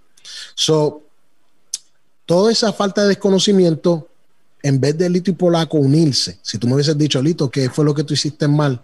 Lo que yo hice mal fue no unirme con Polaco en ese momento porque estábamos más fuertes que nunca. Lito y Polaco se pudieron haber producido su propio disco y conseguir un padrino que nos diera la sombrilla pertinente y vamos a tener el mismo efecto porque estábamos un fire. Estábamos, sabíamos lo que el público quería, tú sabes, nada más teníamos que hacer un disco y entramos a una etapa donde empezaron a llegar los negocios millonarios. Para eso del 2005, 2006 entró Machete y le estaba dando contrato a todo el mundo. A todo el mundo. Había un cheque de 150 y está dándole cheque a todo el mundo. Pues Lito y Polaco pudo haber hecho un disco, pero se separaron. Yo creo que el plan de la separación funcionó de anunciar un disco que nosotros no sabíamos porque estábamos haciendo un disco separado, porque vamos a separarnos ahora con tanto éxito que tiene Liti Polaco. Eh, y cada cual se quedó como que con ese chip en la mente de que ese disco tiene que pasar y yo creo que perduró hasta el sol de hoy, de que cada uno quiso hacer su carrera como solista y se siente inconforme, incompleto porque no ha logrado eso. Yo creo que cuando cada cual incursione eh, en su carrera como solista de verdad, de lleno, yo creo que existe una posibilidad de aquí en un futuro, que uno nunca sabe, uno nunca dice que, no, de hacer ese aniversario de Lito y Polaco eh, y recordar los verdaderos tiempos de dos liricistas, dos hermanos que dedicaron su vida para el amor al arte. Sí, no, y yo creo que eh, hay que decirlo, nada como, como Lito y Polaco, el, el dúo, eh, lo que hizo, obviamente Pina tiene que mucho que ver, y Eric, cada persona que obviamente ayuda en el proceso para poder obviamente hacer ese marketing, ese awareness para poder impactar el mundo con el material eh, fonográfico, musical que ustedes hicieron es impactante. Eh, yo siento que cuando ocurrió ese evento de que se baja en la feria polaco y se va para Gold Star, que eso fue sumamente controversial, eh, yo vi a lo abrazó y yo, mira, mira, no, que por la cosa fue con Héctor. Y yo, mira, yo caminando para los carros, ¿sabes? Tú estabas a la feria y caminaba y yo, pero mira, pero ¿Cómo es? No, sí, ya, que él filmó. Yo, wow. Después, me, después tú escuchas, ah, se compraron un BMW y se compraron. Y tú aquí con el que tú te querías ir, el que tú te querías separar. y Pina no encontró nada que hacer conmigo porque quería el dúo. Y entonces el error fue que hicimos fue que nosotros trepábamos a Rakim Kenway a cada concierto nosotros. hicimos a Rakim Kenway bien fuerte. Grandísimo. y, los y, y, de todos los que Pina trató de elevar para pa, quitar a Liti Polaco, el que le funcionó fue Rakim Kenway. So, se le dimos tendido en los que no le daban dolor de cabeza y le pusimos la comida en la mesa de que, ok, yo me quedo mejor con esto, que vienen de cero, no me dan dolores de cabeza, no discutimos, no hablamos nada, muchachos, adiós. Yo mismo le hice el disco promocional a Kenway con Noche Triste. Increíble, ¿no? Y yo sé que cuando Rakim y Kenway se pegaron, olvídate, llegaron a niveles pico. ¿No? ya no hacía falta Lito y Polaco, ni lo recuerdo. Sí, no, por eso, pero yo digo que ustedes son bien importantes, de verdad, por lo menos tendrían, yo espero que si Pina está escuchando en algún momento, yo sé que le llegará esta entrevista eh, y escucha básicamente esto, yo creo que debe haber algún cuarto de esas oficinas de aquel antiguo estudio que hubo en Coupé que debería decir Lito y Polaco, porque yo sé que con la cantidad de unidades que ustedes movieron fueron muchísimas. Fueron muchísimas. Tiene su vida y su mundo, y cuando tú tienes éxito se te olvida el adelante. No, definitiva. Bueno, ¿cómo es? Para algunas personas, para algunas personas. No, no, no, seguro. yo creo que eh, lo que Pina tuvo, eh, tenía que hacer con Lito y Polaco, lo hizo cuando estaba con Lito y Polaco, y lo que nosotros necesitábamos de Pina lo recibimos cuando estábamos con Pina. Lo que sucedió de ahí en adelante, Pina se lo ganó y tú sabes, y lo que es Pina ahora mismo es Pina. Yo no conozco a Pina desde el 2006, tú sabes, que yo no sé quién es ese señor. Yo sé que trabajé con él en un momento dado, pero no sé quién es porque no he hablado con él, no, no, no, no sabe, no le he dado la mano, no sé, no sé quién es Rafi Pina, ¿entiendes? Pero sé quién era en mi tiempo. Tú sabes, en el tiempo de ahora no sé y sería injusto yo determinar una persona que no sé quién es. de verdad, genuinamente, no lo digo porque, ¿sabes? Yo sé quién era. Es como, es como si Rafi Pina dijera, no, yo conozco a Lito. Eh, tú conocías a un Lito en el 2004, 2005. Tú dejaste de conocer ese Lito cuando Lito decidió emprender una, una encrucijada en su vida donde cambió todo lo que era, todo lo que yo era cambió. Tú sabes, eh, fueron muchas cosas que sucedieron que me convirtieron en otra persona. Tú me conocías, no me conoces ya. Eh, hoy día, ¿Tú crees que todavía falta tener esa conversación para sanar en algún momento o ya todo con el tiempo se sanó y no hay interés de las partes ya obviamente? Yo digo solamente porque como le ocurrió a Whitney Houston con Clive Davis, en su momento tuvieron sus diferencias antes de ella pues pasar a mejor vida, eh, tuvo la oportunidad de dialogar. Creo que ha ocurrido también, ha ocurrido con otros productores en nuestra, en nuestra industria y, en, obviamente en otras industrias donde pues se sienta, mira, let's hash it out, let's talk, at least go in peace. Um, yo sé que fueron capítulos bien fuertes en tu vida, eh, porque te impactaron y te formaron y después de esos momentos tú decidiste partir de Puerto Rico para darle esa calidad de vida a tu hijo y, salir de ese ojo público eh, y mudarte a, Estados Unidos. Eh, ¿Crees que eso ocurrirá o ya todo está en paz y todo, él por su lado, tú por el tuyo. Yo creo que a veces es mantener, mejor mantenerlo así para, el bien de las dos partes. No, yo, yo sané hace mucho tiempo. Eh, porque yo no puedo culpar a una persona y obviar de mis errores también. Yo tuve mucha culpa en mi fracaso, en mi sufrimiento. No fue Rafi Pina solamente, ¿tú me entiendes? Y cuando digo Rafi Pina, no digo que él me hizo algo, es que la relación que tenía era de un amigo, genuinamente. Eh, y quizás mi, desconocimiento, ahora que tengo una compañía, pues, y brego con ciertas situaciones, mi desconocimiento desconocía de ciertos aspectos de cómo conducir una compañía y él sí. So, para ser justo, eh, yo creo que ninguno tuvimos culpa de algo que tenía que suceder y, era común en el negocio que los artistas le dieran release o no, o no firmaran de nuevo, es un derecho que tiene la compañía o un derecho que tiene el artista de no volver a renovar un contrato. Y yo creo que fue un acto profesional en donde hubo un sentimiento envuelto y yo sané de eso hace mucho tiempo. Yo estoy muy agradecido de Rafi Pini y la oportunidad que me dio y los momentos que, que pasamos juntos y de las experiencias que vivimos, porque yo siempre lo digo y lo digo hoy, no hay persona que trabaje más que Rafi Pina cuando un proyecto él está interesado a las 2, 3 de la mañana se levantaba cuando se me surgía una idea, vamos al estudio, me dejaba encerrado en el estudio, trabaja, porque yo soy a mí me encanta el estudio. Mm, en los momentos que yo pasé con Rafi Pina, al contrario, fueron un aprendizaje. Si hay algo que yo me llevé de esa relación fue aprender a, no ceder de trabajar.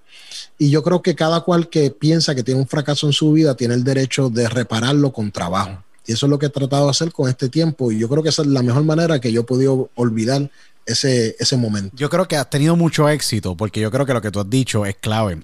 Nunca tú has parado de trabajar, a pesar de que estabas acá en Estados Unidos trabajando bien fuerte por tu familia. Eh, yo vuelvo a reconectarme contigo y con tu música exactamente, y lo digo abiertamente, en el año 2000 11. Algo pasa ese año muy especial porque yo estoy en las redes eh, y siempre me da con, ah, mira, que de la vida de, de, X artista, yo, a veces me pongo a googlear, que de la vida de Broly MC de todo, de Key Power Posse, quiénes están por ahí, etcétera. Me pongo a pensar y yo digo, que de la vida de Lito MC Cassidy, de que la vida de Lito y Polaco. Y me doy cuenta en mi búsqueda que ustedes estaban viajando a Sudamérica. Y yo dije, anda para el carajo. ¿Qué carajo está pasando ahora mismo? Like, y te veía tú, yo te veía montado en un avión de camino para Medellín, de camino para República Dominicana, de camino para Chile. Y yo dije, mano, estos tipos se volvieron a unir y no, esto no es noticia. ¿Qué está pasando? ¿Cómo se da el junte 2011? Yo sé que si no me equivoco, hicieron ustedes una producción o un EP 2011 a la institución. No sé si estoy en lo correcto. Y fue sumamente increíble verlos juntos nuevamente. Aunque fue por esa producción, ya que pues Polaco también es solista, al igual que tú. Eh, pero fue una etapa donde ustedes viajaron mucho y solos, solos. Y yo no entendía cómo iban ustedes a República Dominicana, llenaban, y esto es lo más loco, y lo digo true facts, ustedes corrieron las ciudades principales de República Dominicana sin hacer prensa. Si no me equivoco, el único que los entrevistó en un cuarto de hotel fue a los foques. Y le doy el crédito a él. Me acuerdo de esa entrevista controversial también, como siempre. Y ustedes llenaron a capacidad todos los venues sin hacer un medio de comunicación masivo en República Dominicana, ni en Colombia, ni en Chile, ni en todos los países que fueron. ¿Cómo fue esa etapa? ¿Y cómo es que se da esa comunicación donde tú estás radicado en Estados Unidos, Polaco está en Puerto Rico, eh, ya tu hijo está, me imagino, cursando ya high school, graduándose, y tú decides retomar tu carrera y reconectar con el dúo? Y me imagino que tuvo que haber sido algo bien nostálgico, lindo, positivo y a la misma vez eye-opening en muchos aspectos. Sí, mira, eh, nosotros hicimos para esa época eh, del 2011 la institución, hicimos varios temas. Inclusive, dialogamos con varias personas para ver si podíamos hacer Lito y Polaco una producción, ya que veíamos que mucha gente estaban como que haciendo discos. Pero Lito y Polaco ha tenido la mala suerte que nunca ha tenido como que ese representante para que atienda lo que es el dúo. Lito y Polaco siempre funcionó bien con un middleman, con un administrador, con un manejador. Porque Lito y Polaco son dos mentes totalmente distintas que funcionan en el estudio. Pues, ¿qué sucede? En el 2011 hicimos esos temas, pero en el 2014 yo llamo a Polaco para que viaje para Estados Unidos y vamos a encontrarnos en Nueva York con unas amistades y a pasar dos semanas tranquilos. Nada de cantar, simplemente vamos a vernos. Y le pagamos el pasaje a Polaco y fuimos para el hotel y dialogamos y vamos a comer y vamos a caminar por Nueva York un rato y, Polaco eh, tenía ese tiempo, ese momento, estaba tranquilo, free pero que estamos entrando en Full Local y nos paran y mira, ustedes quieren hacer un show y nosotros, un show, un, show, un show, un walking, tú vas a buscar unas tenis y terminas tú con una contratación. y dicen, mira, que quieren hacer un show y nosotros, un show, tipo polaco, nosotros no cantamos nuestras canciones hace tiempo, yo nada más quería ver a Polaco, pasarla bien, tú sabes, con mi hermano eh, y con varias amistades mías y, y de ahí entonces nace eh, eh, que ese show aparecieron 18. 18 shows en Nueva York. So hicimos, estuvimos, de ahí aparece que nos mudamos como por tres meses para Nueva York, porque de, las shows no querían parar. Y eso era Nueva York solamente. Y de ahí entonces nos llaman para República Dominicana y nos hacen una tribulla de show. De ahí fue para Bolivia, Medellín, Chile. Y olvídate que Europa, Suiza, Italia, España, eh, eh, Holanda. Y eso no paró de las actividades. Y fue algo que nosotros dijimos, diatre, espérate. Sin sacar nada, sin sacar nada. Y la estrategia que usamos fue, no queremos hacer medios, porque no queremos ir con lo viejo. Por si acaso aparecía una persona, mantener la parte fresca. So, nosotros no hacíamos medios y era cuando más la gente nos quería contratar, cuando veía que estábamos en el país. So, nosotros dijimos, no hagamos más medios, hacemos dos entrevistas para las personas que están, para que sepan que estamos en el país y vamos a ver qué sucede. Y de ahí pues empezamos a hacer actividades, actividades, actividades. Yo hacía varias actividades, pero después me iba con, el botín y me quedaba tranquilo en mi casa, pero Polaco seguía haciendo más actividades y cada vez que había que recoger, volvíamos y activamos el grupo, hacíamos una gira y yo me volví a guardar y Polaco seguía haciendo actividades y toda la cuestión. Pero que es una, es una etapa bien bonita porque nos dio a entender que si nosotros hubiésemos unido en el 2006, nosotros no hubiésemos bajado nunca, porque para ese tiempo nosotros cobramos 25 mil pesos por show. El show que hicimos para el concierto de, República Dominicana, que se lo conseguí yo, me contrataron. Yo tenía una página que era rompecuello.com. Seguro, seguro. El que fue el de zona musical y me, eh, Eduardo, y él eh, me, abrió esa página y me empezaron a llamar para contrataciones, que si rompecollos récord y toda esa cuestión. Y yo le ponía números, ah, dame tanto, y sí, pues dale. Yo, eh, a diatre, se lo pasé a Pina y Pina lo multiplicó y de ahí pues surgió a otra cosa. Pero que de ahí nace Lito Polaco y entendí y ahora entendí en eso, en eso que la marca hay que protegerla. Si Lito y Polaco no está bien hecho, no está bien producido, no está con los elementos de promoción, es mejor no tocarlo. Es mejor dejarlo ahí y cuando venga alguien que en verdad entienda cómo se trabaja el proyecto de Lito Polaco, entonces entretenernos en darle la oportunidad a ver si surge otro, otro clásico. No, definitivamente. Eh, Lito, dándole más o menos, o sea, cerrando un poco este, este diálogo que, by the way, ha sido increíble para mí, uno de los más que me, me he disfrutado. Tú has grabado 897 plus canciones. Like, yo estaba dándole para atrás y haciendo research online, en disco, varios artists. Llevo días trabajando en esto. Eh, y son temas que tú registraste, no registraste porque el negocio había cambiado. ¿Tú jamás pensaste que tu voz iba a ser tan, tan, te podría decir, aclamada por la gente? Que la gente te escuchara y diga, wow, yo quiero escuchar a este tipo otra vez.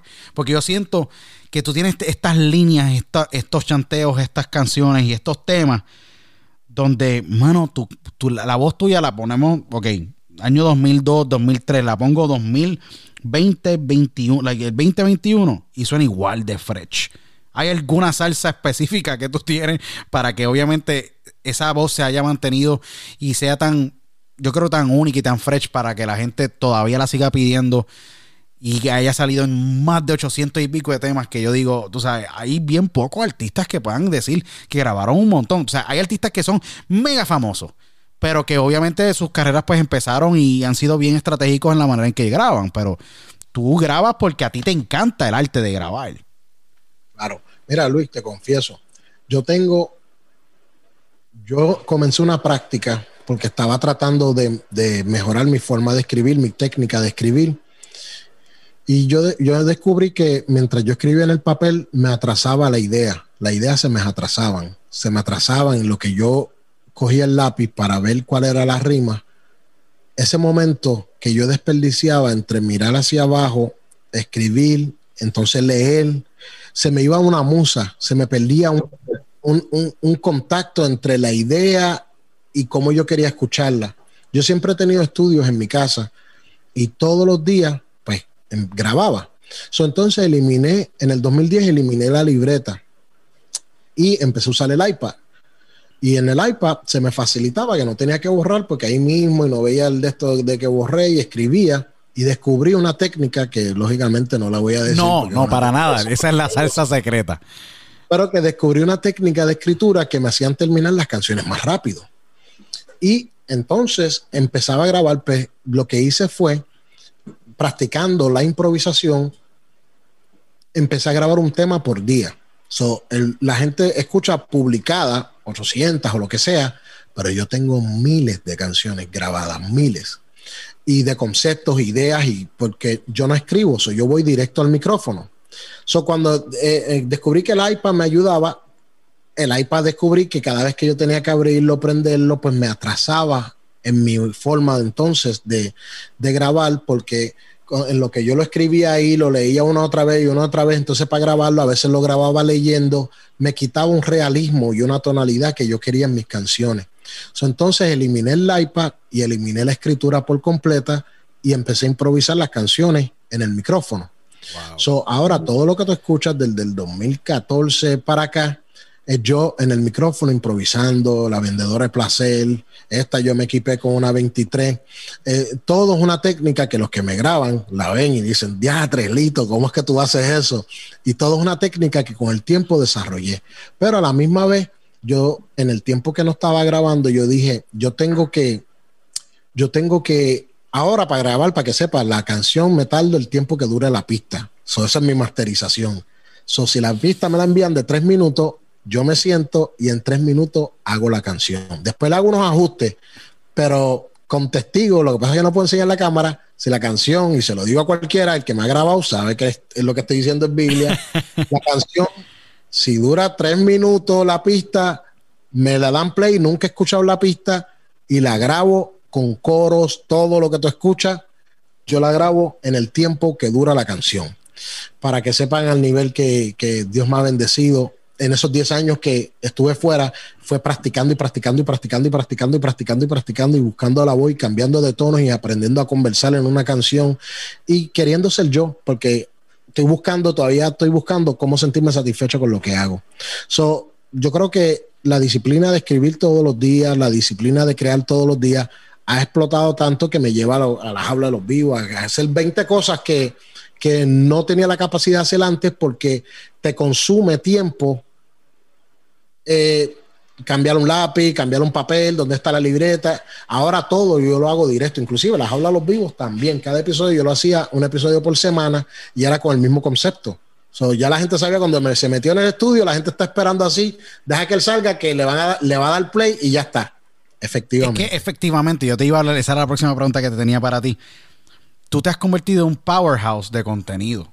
Y esto fue, ha sido espectacular porque al tú firmar con BMG, disquera que obviamente te ha apoyado y ha creído en tu talento, en el equipo de trabajo allá con, con y todo ese equipo de, BMG, que son grandes personas, eh, creen en ti, firmas con BMG.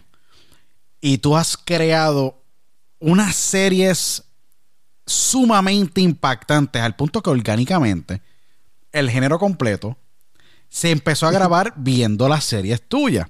Las habla de los vivos. Eh, Vimos obviamente también hablando la real. Eh, también tenemos la vendedora de placer y los diferentes tipos, los diferentes episodios que ha hecho. Los temas que tú has hecho, un ejemplo, Flow, Flow Casero con Lito MC Cassidy. Eh, las habla de los vivos, yo creo que es una serie. Si no la han visto, aprovechen ahora que está en YouTube. Posiblemente el futuro será mucho más brillante. Y lo, y lo digo aquí abiertamente. Eh, aprovechen porque son son historias que resuenan grandemente, no tan solo con nuestro país, pero cualquier país en el mundo. Y te vemos a ti como libretista, director, actor y como MC, que es yo creo que algo que a ti te, te ha encantado, es uno de estos proyectos de pasión que tú tienes, porque puedes experimentar todos los aspectos creativos tú como ser humano y poderlos meter todos en el papel, en la dirección, en la producción, en la edición y obviamente utilizar el don de palabra que tú tienes para llevar un mensaje sumamente poético y trascendental. Cuando tú creaste todos estos conceptos, especialmente las hablas de los vivos, que es sumamente impactante y hace meses atrás cuando lanzaste tu primer, eh, tu primer episodio se fue viral y se han ido varios viral, pensaste que este iba a ser la, una de las otras líneas creativas para tú poder liberar todas esas cargas y poder obviamente liberar todas esas experiencias para que el mundo pudiera conocerte a ti mejor? Sí, eh, mejor que eso eh, se me va a difícil explicarlo. Mira, había eh, hay una cosa muy real. Mucha gente cuando yo me fui, que me fui por completo y me, me, me separé de grupo, ¿dónde está Lito? ¿Qué está haciendo Lito? Y pues la tendencia cuando tú empiezas a hacer música nuevamente, la gente, ah, mira, está apagado, viene aquí. Yo dije, pues mira, a mí no me importa si me dicen apagado, si me, lo que me quieran decir. Yo voy a demostrar mi talento y al nivel que, yo creo que está y que todavía no he llegado ni al 15%. Pero le voy a demostrar lo que yo, yo puedo hacer. So, empecé con un celular, tuvo un impacto y entonces compré todos los equipos de video y entonces empecé a, a llevarlo un poco más serio y la gente pues lo vio y lo entendió. Eh, lo bueno de las aulas de los vivos es que habla de racismo sistemático y cómo afecta a, un grupo de personas y específicamente cómo afecta el crecimiento de un joven y el impacto que puede crear en, su juventud, en su adultez y, los problemas interfamiliares que causa eh, eh, la desventaja económica que puede haber en ciertos sectores. ¿Qué pasa? Cuando hago eso, la gente empieza a sentir una reacción brutal. Los artistas me empiezan a hablar, inclusive, mira, diastro, eso está quedando brutal, nunca lo hemos visto. De ahí nace entonces crear el concepto Rap Cinema, que es un monólogo de 1 a 10 minutos en donde cuento una historia dividida en 10 capítulos. Y entonces le di forma al concepto y la gente dijo, diablo, eso que tú hiciste. Y yo dije, ah, y todavía no han visto nada. So, de entonces, de ahí entonces creé lo que viene siendo la caja de las aulas de los vivos entonces dije, vamos a hacer un libro de las hablas los vivos, vamos a hacer ciertas cosas, pero me dio una seguridad y una libertad de que nada es imposible y que en verdad no se debe tener miedo a lo desconocido, sino que debes hacerlo como un reto porque tú nunca sabes a dónde te va a llevar. Y gracias a eso que decidí entonces darle un contenido, a ver cómo conectaba con el público, pues me ha hecho una persona segura de mí misma en, en cuestión de traer mis ideas y hacerlas realidad una de las últimas preguntas que te tengo para ti, eh, Lito. Tú dijiste, no me importa que digan que yo, que yo estoy apagado. Yo creo que Cuando a una persona, a un ser humano, se le remueve, tú remueves de tu mente que nadie te va a parar, como tú has sido en tu carrera, a ti nadie te ha parado. Tú has vivido tu vida a tus propios términos, que eso es sumamente digno de admirar, porque siempre muchas perso- personas en el mundo deciden vivir la vida de otro y cuando te das cuenta son, tienes 50, 55, 60, 70 años y dices, wow, no viví la vida que yo quería vivir. Tú la vivido en tus propios términos. Tú eres invencible, te convertiste en invencible al tú decir, sabes que no me importa si me critican o no, estoy haciendo lo que yo quiero hacer porque me apasiona, porque me llena mi alma y mi corazón y voy a hacer lo que yo quiero. ¿Cómo tú mentalmente te programas? ¿Cómo un ser humano llega a ese punto en la vida?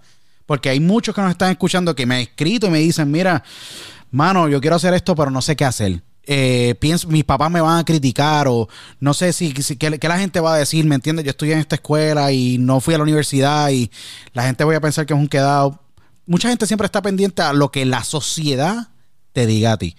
Yo siento que tú has estado siempre comentándole a la sociedad cómo tú has vivido y que obviamente voy a relatar y voy a vivir mi vida como cantante, como un MC y voy a impactar vidas de la manera en que yo quiera, aunque el sistema en aquel momento sistemáticamente estaba oprimiendo el género.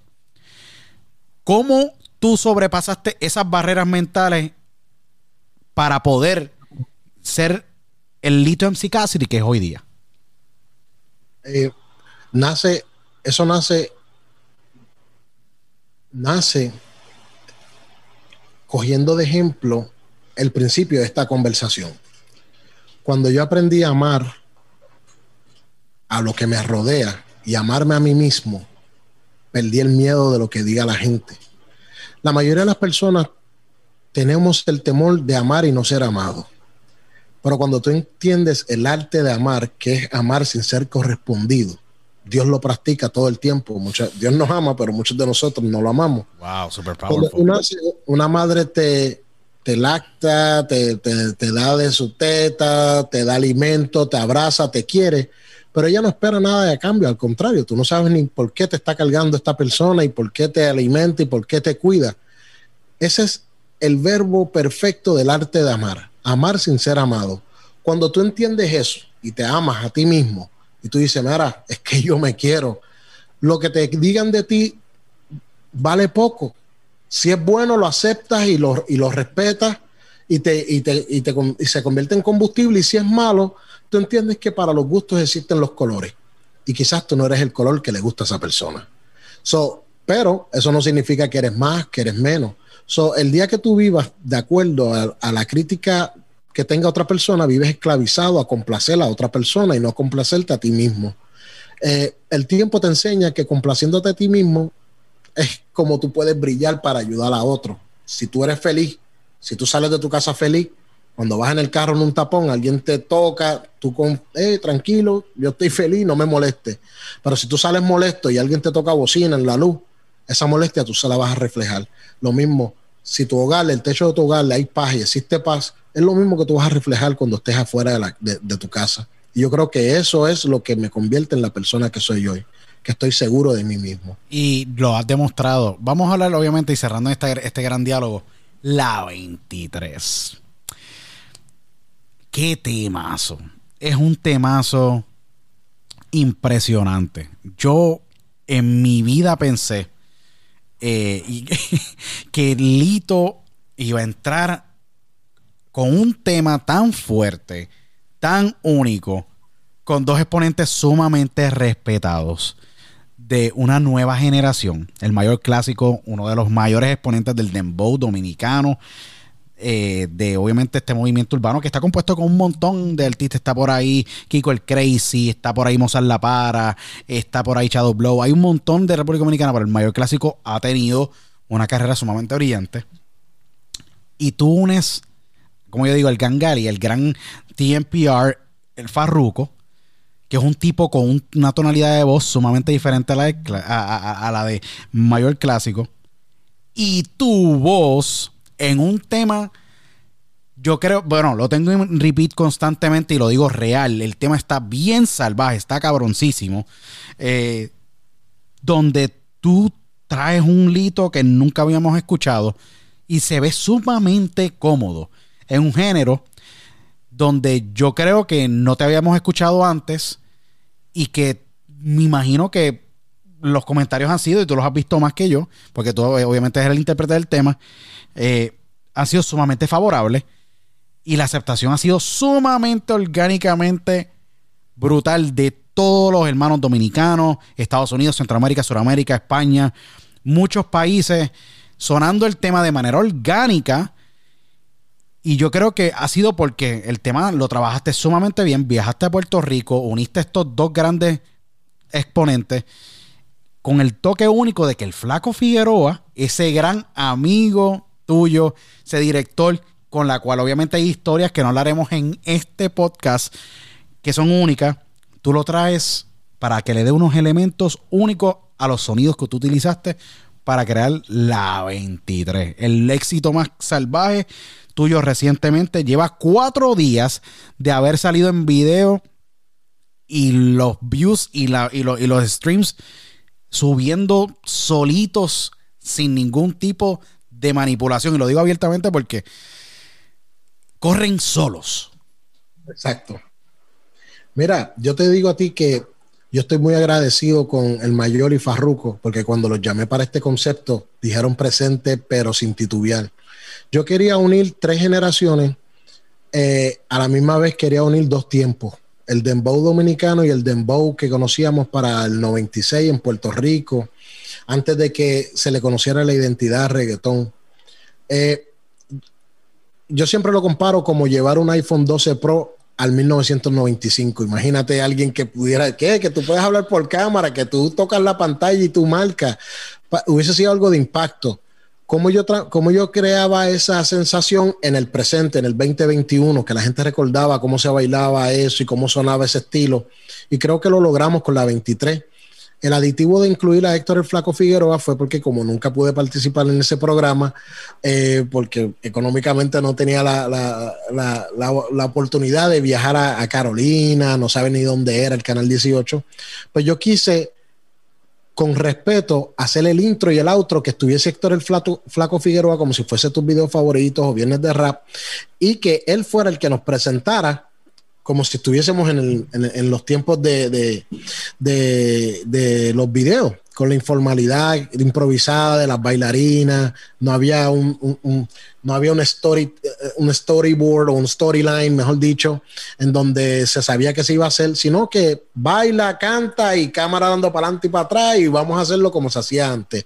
Y yo creo que la gente lo entendió súper bien. Mucha gente no sabe quién es el lector Flaco Figueroa, pero mi deber y mi responsabilidad era mostrarle al público un dato histórico que quizás muchos han obviado y muchos no han hablado del crédito grande que se merece Héctor el Flaco Figueroa y el elenco de tus videos favoritos. No, seguro. Yo tuve el flaco tan pronto salió de retiro eh, en, el, en el podcast. Es uno de los podcasts que más ha escuchado la gente. Ha tenido 175 mil descargas, eh, donde él habla del famoso accidente que estuvo Rakimi Kenway. Y yo me acuerdo que, y, nos, me habló fuera de, de podcast que me habló, me dijo, yo llamo a Lito, llamé a Víctor Pina, a ver si, porque los muchachos grabando el disco se tiene un accidente y aquellos se, y, estaban entonces fue algo aparatoso porque salieron volando los, los pósters y todo. Me cuenta que obviamente tú en aquel entonces ya tú estabas eh, como solista con, con Pina, pero estaba envuelto en el proyecto y eso fue, me cuenta un montón de historias.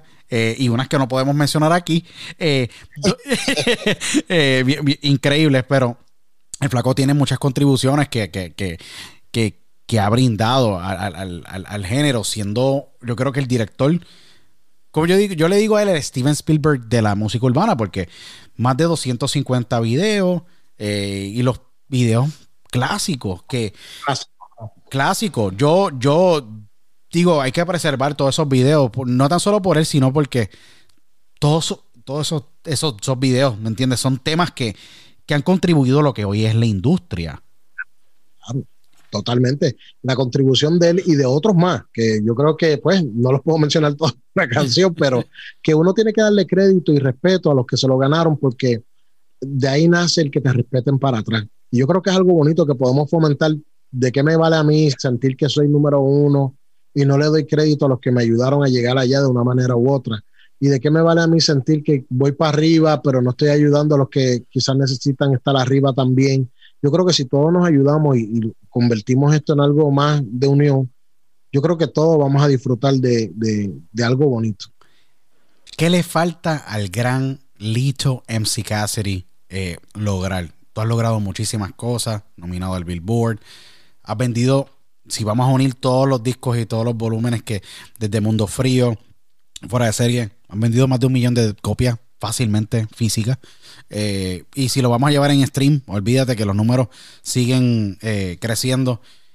Estás en una etapa muy importante, muy única, muy especial en tu carrera. Eres tu propio jefe, tienes un gran equipo de trabajo, tu hijo es parte de tu empresa, trabaja en ese proceso creativo eh, y han creado ustedes algo bien único con lo que están ustedes logrando de manera propia, con todo el contenido plus adicional en la parte musical.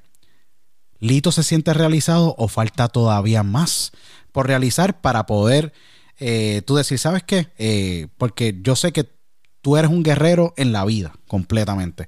Y sé que a ti te encanta contribuir a esta bella, preciosa industria que tú tanto amas.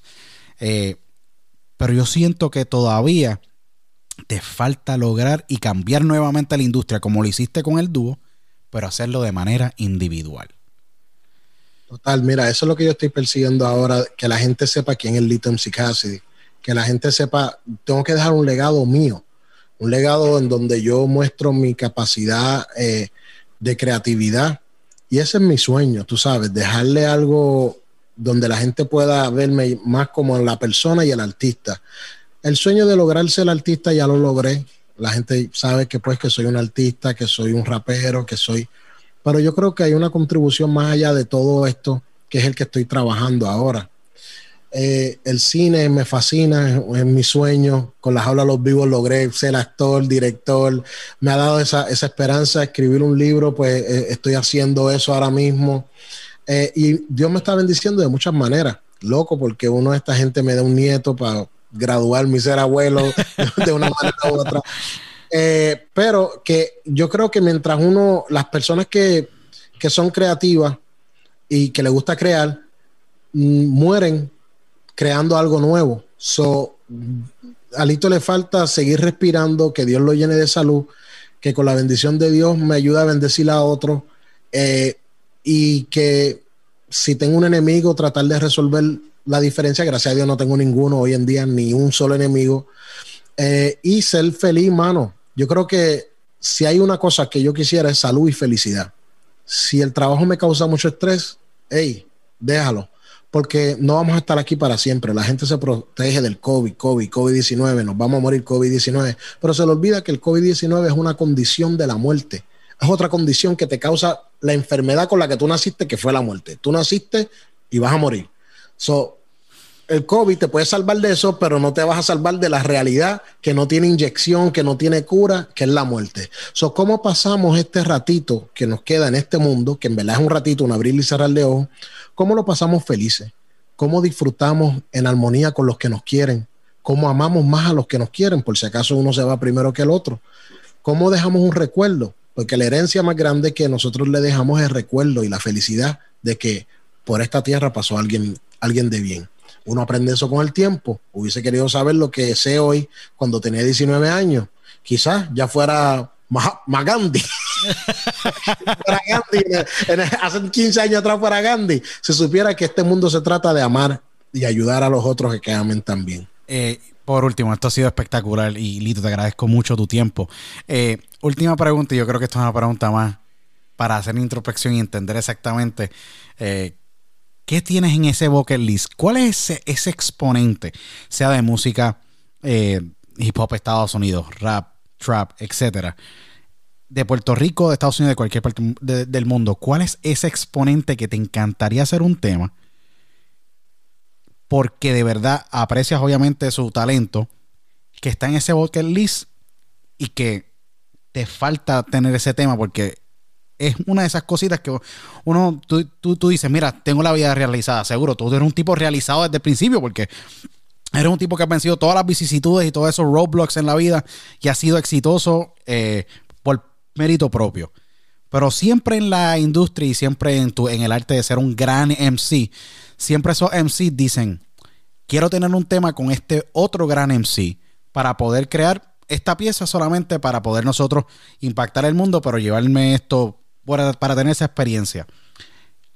¿Con quién te falta grabar a ti? ¿O quién tú tienes en ese bucket list que te falta hacer ese tema? Tú tienes a Dari Yankee, yo creo que para mí uno de los mejores temas es el Gran Robo. Pero yo sé que tiene que haber algún otro next en esa lista que te falta a ti grabar un tema.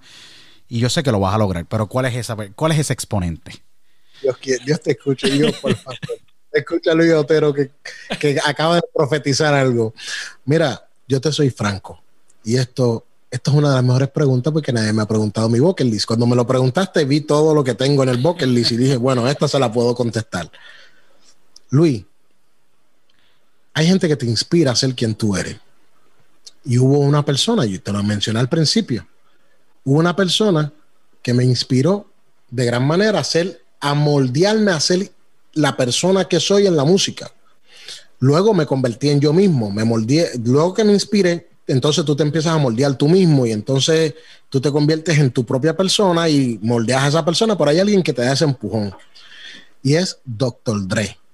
Yo quisiera, así él tenga 99 años y cante con un micrófono en la garganta porque ya no tiene voz, yo quisiera grabar una canción con Dr. Dre y sería para mí el closing, sería el cierre de mi sueño de colaboraciones o lo que sea, porque ya lo demás es un trabajo y, hacer colaboración es como dos colegas eh, inventando algo juntos, pero algo que tiene que ver con la inspiración de yo escuchar en WA y escuchar estas canciones que se identificaban tanto con la calle y ser fanático de Dr. Dre, además de Tupac, que era gran fanático de él, pero nunca Tupac superó eh, eh, Dr. Dre, no por el aspecto tanto de como cantante, sino de producir, de cómo condujo su, estilo callado. Si tú te fijas, pues yo emulaba mucho el estilo de Dr. Dre callado, inclusive cantaba moviéndome más pausado, sin muchos movimientos, y era bien, bien, bien relajado.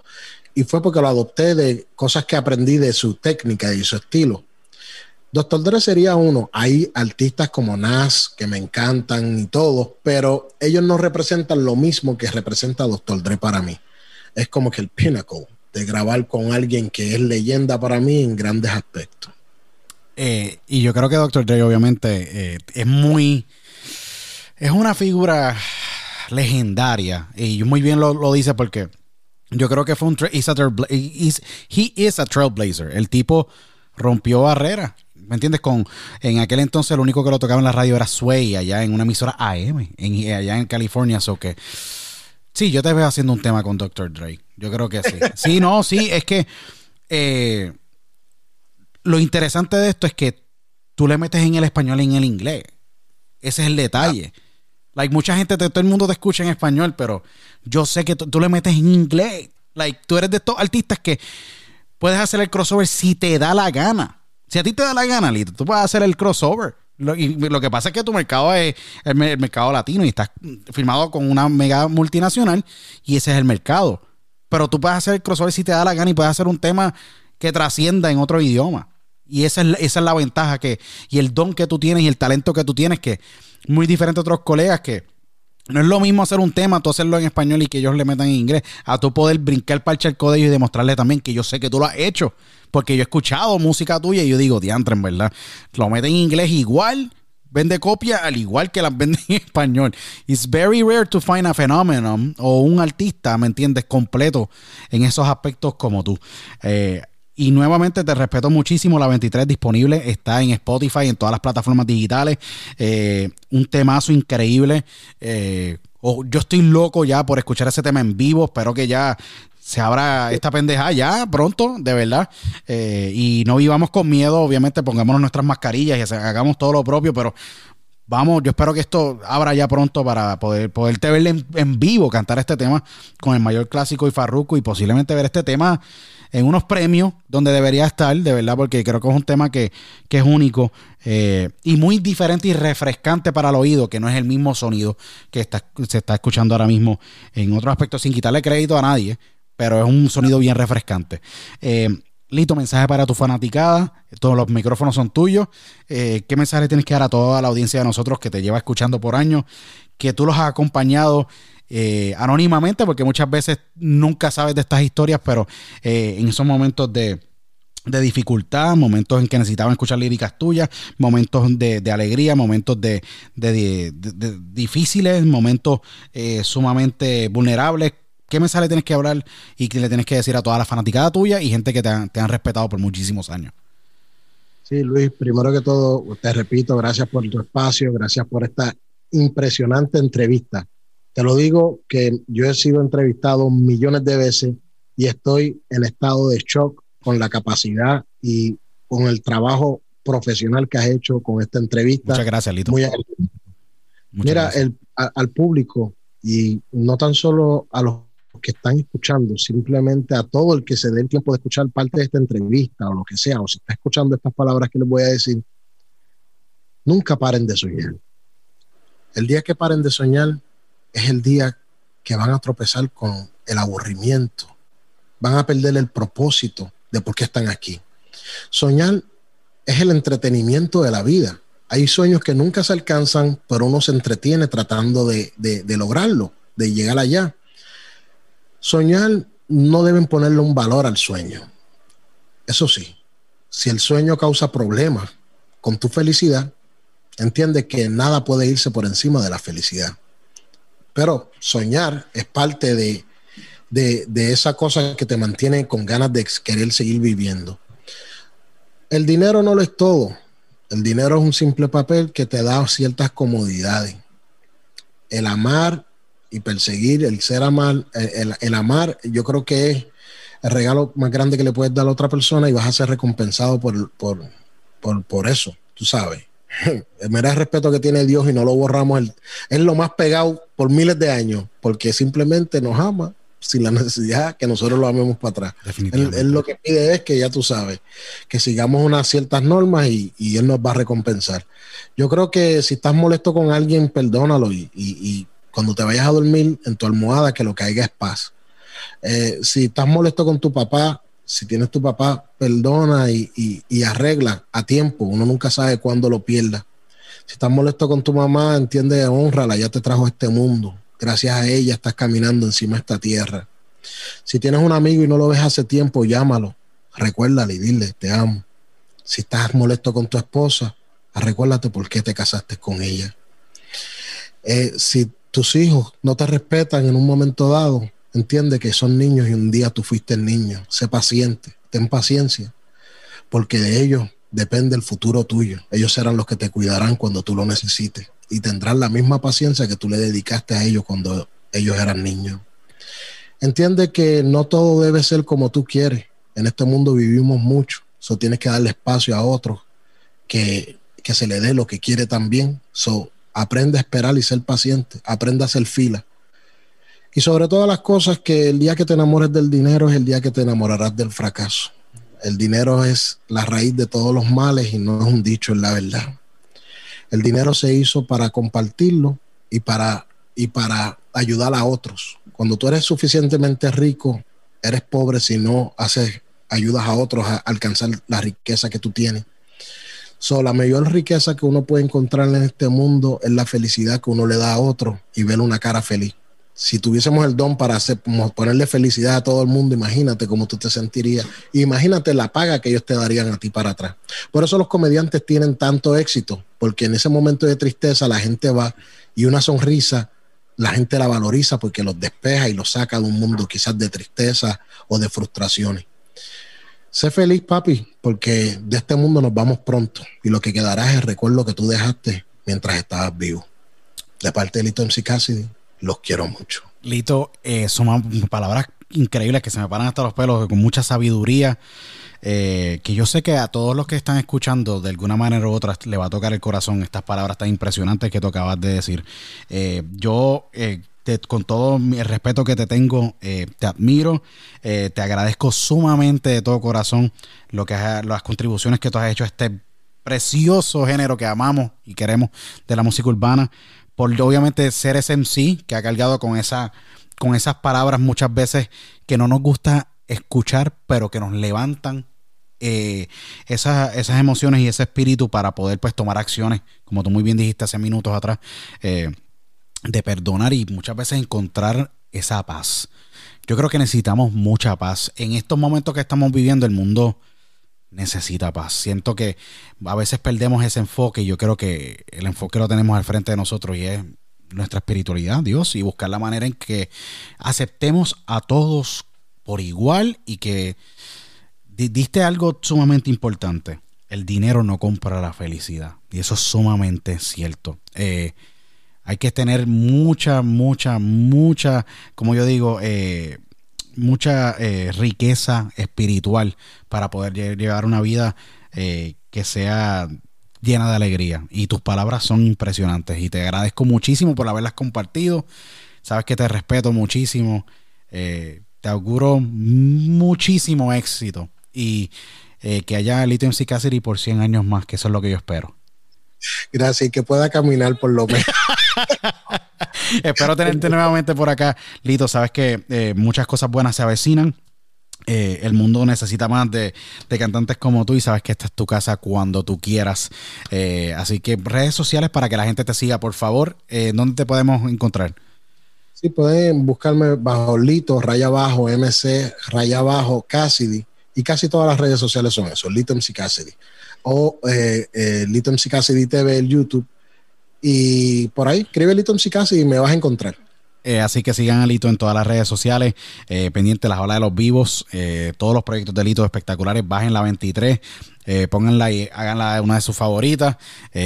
y Lito, nuevamente esta es tu casa, agradecido con todos los que nos han escuchado y han tenido y han prestado toda la atención a este gran episodio histórico de Diálogo con Luis Otero con el gran MC de América, como yo le digo, el Lito MC Cassidy. nuevamente vayan y busquen la 23 en todas las plataformas digitales, es un tema grandísimo, espectacular, con el gran El Mayor Clásico, Farruco y el One and Only eh, Lito MC Cassidy. Vayan y bájenlo. Eh, agradecido con todos ustedes y nos vemos en la próxima edición de Diálogo con Luis Otero. Hasta entonces, chao.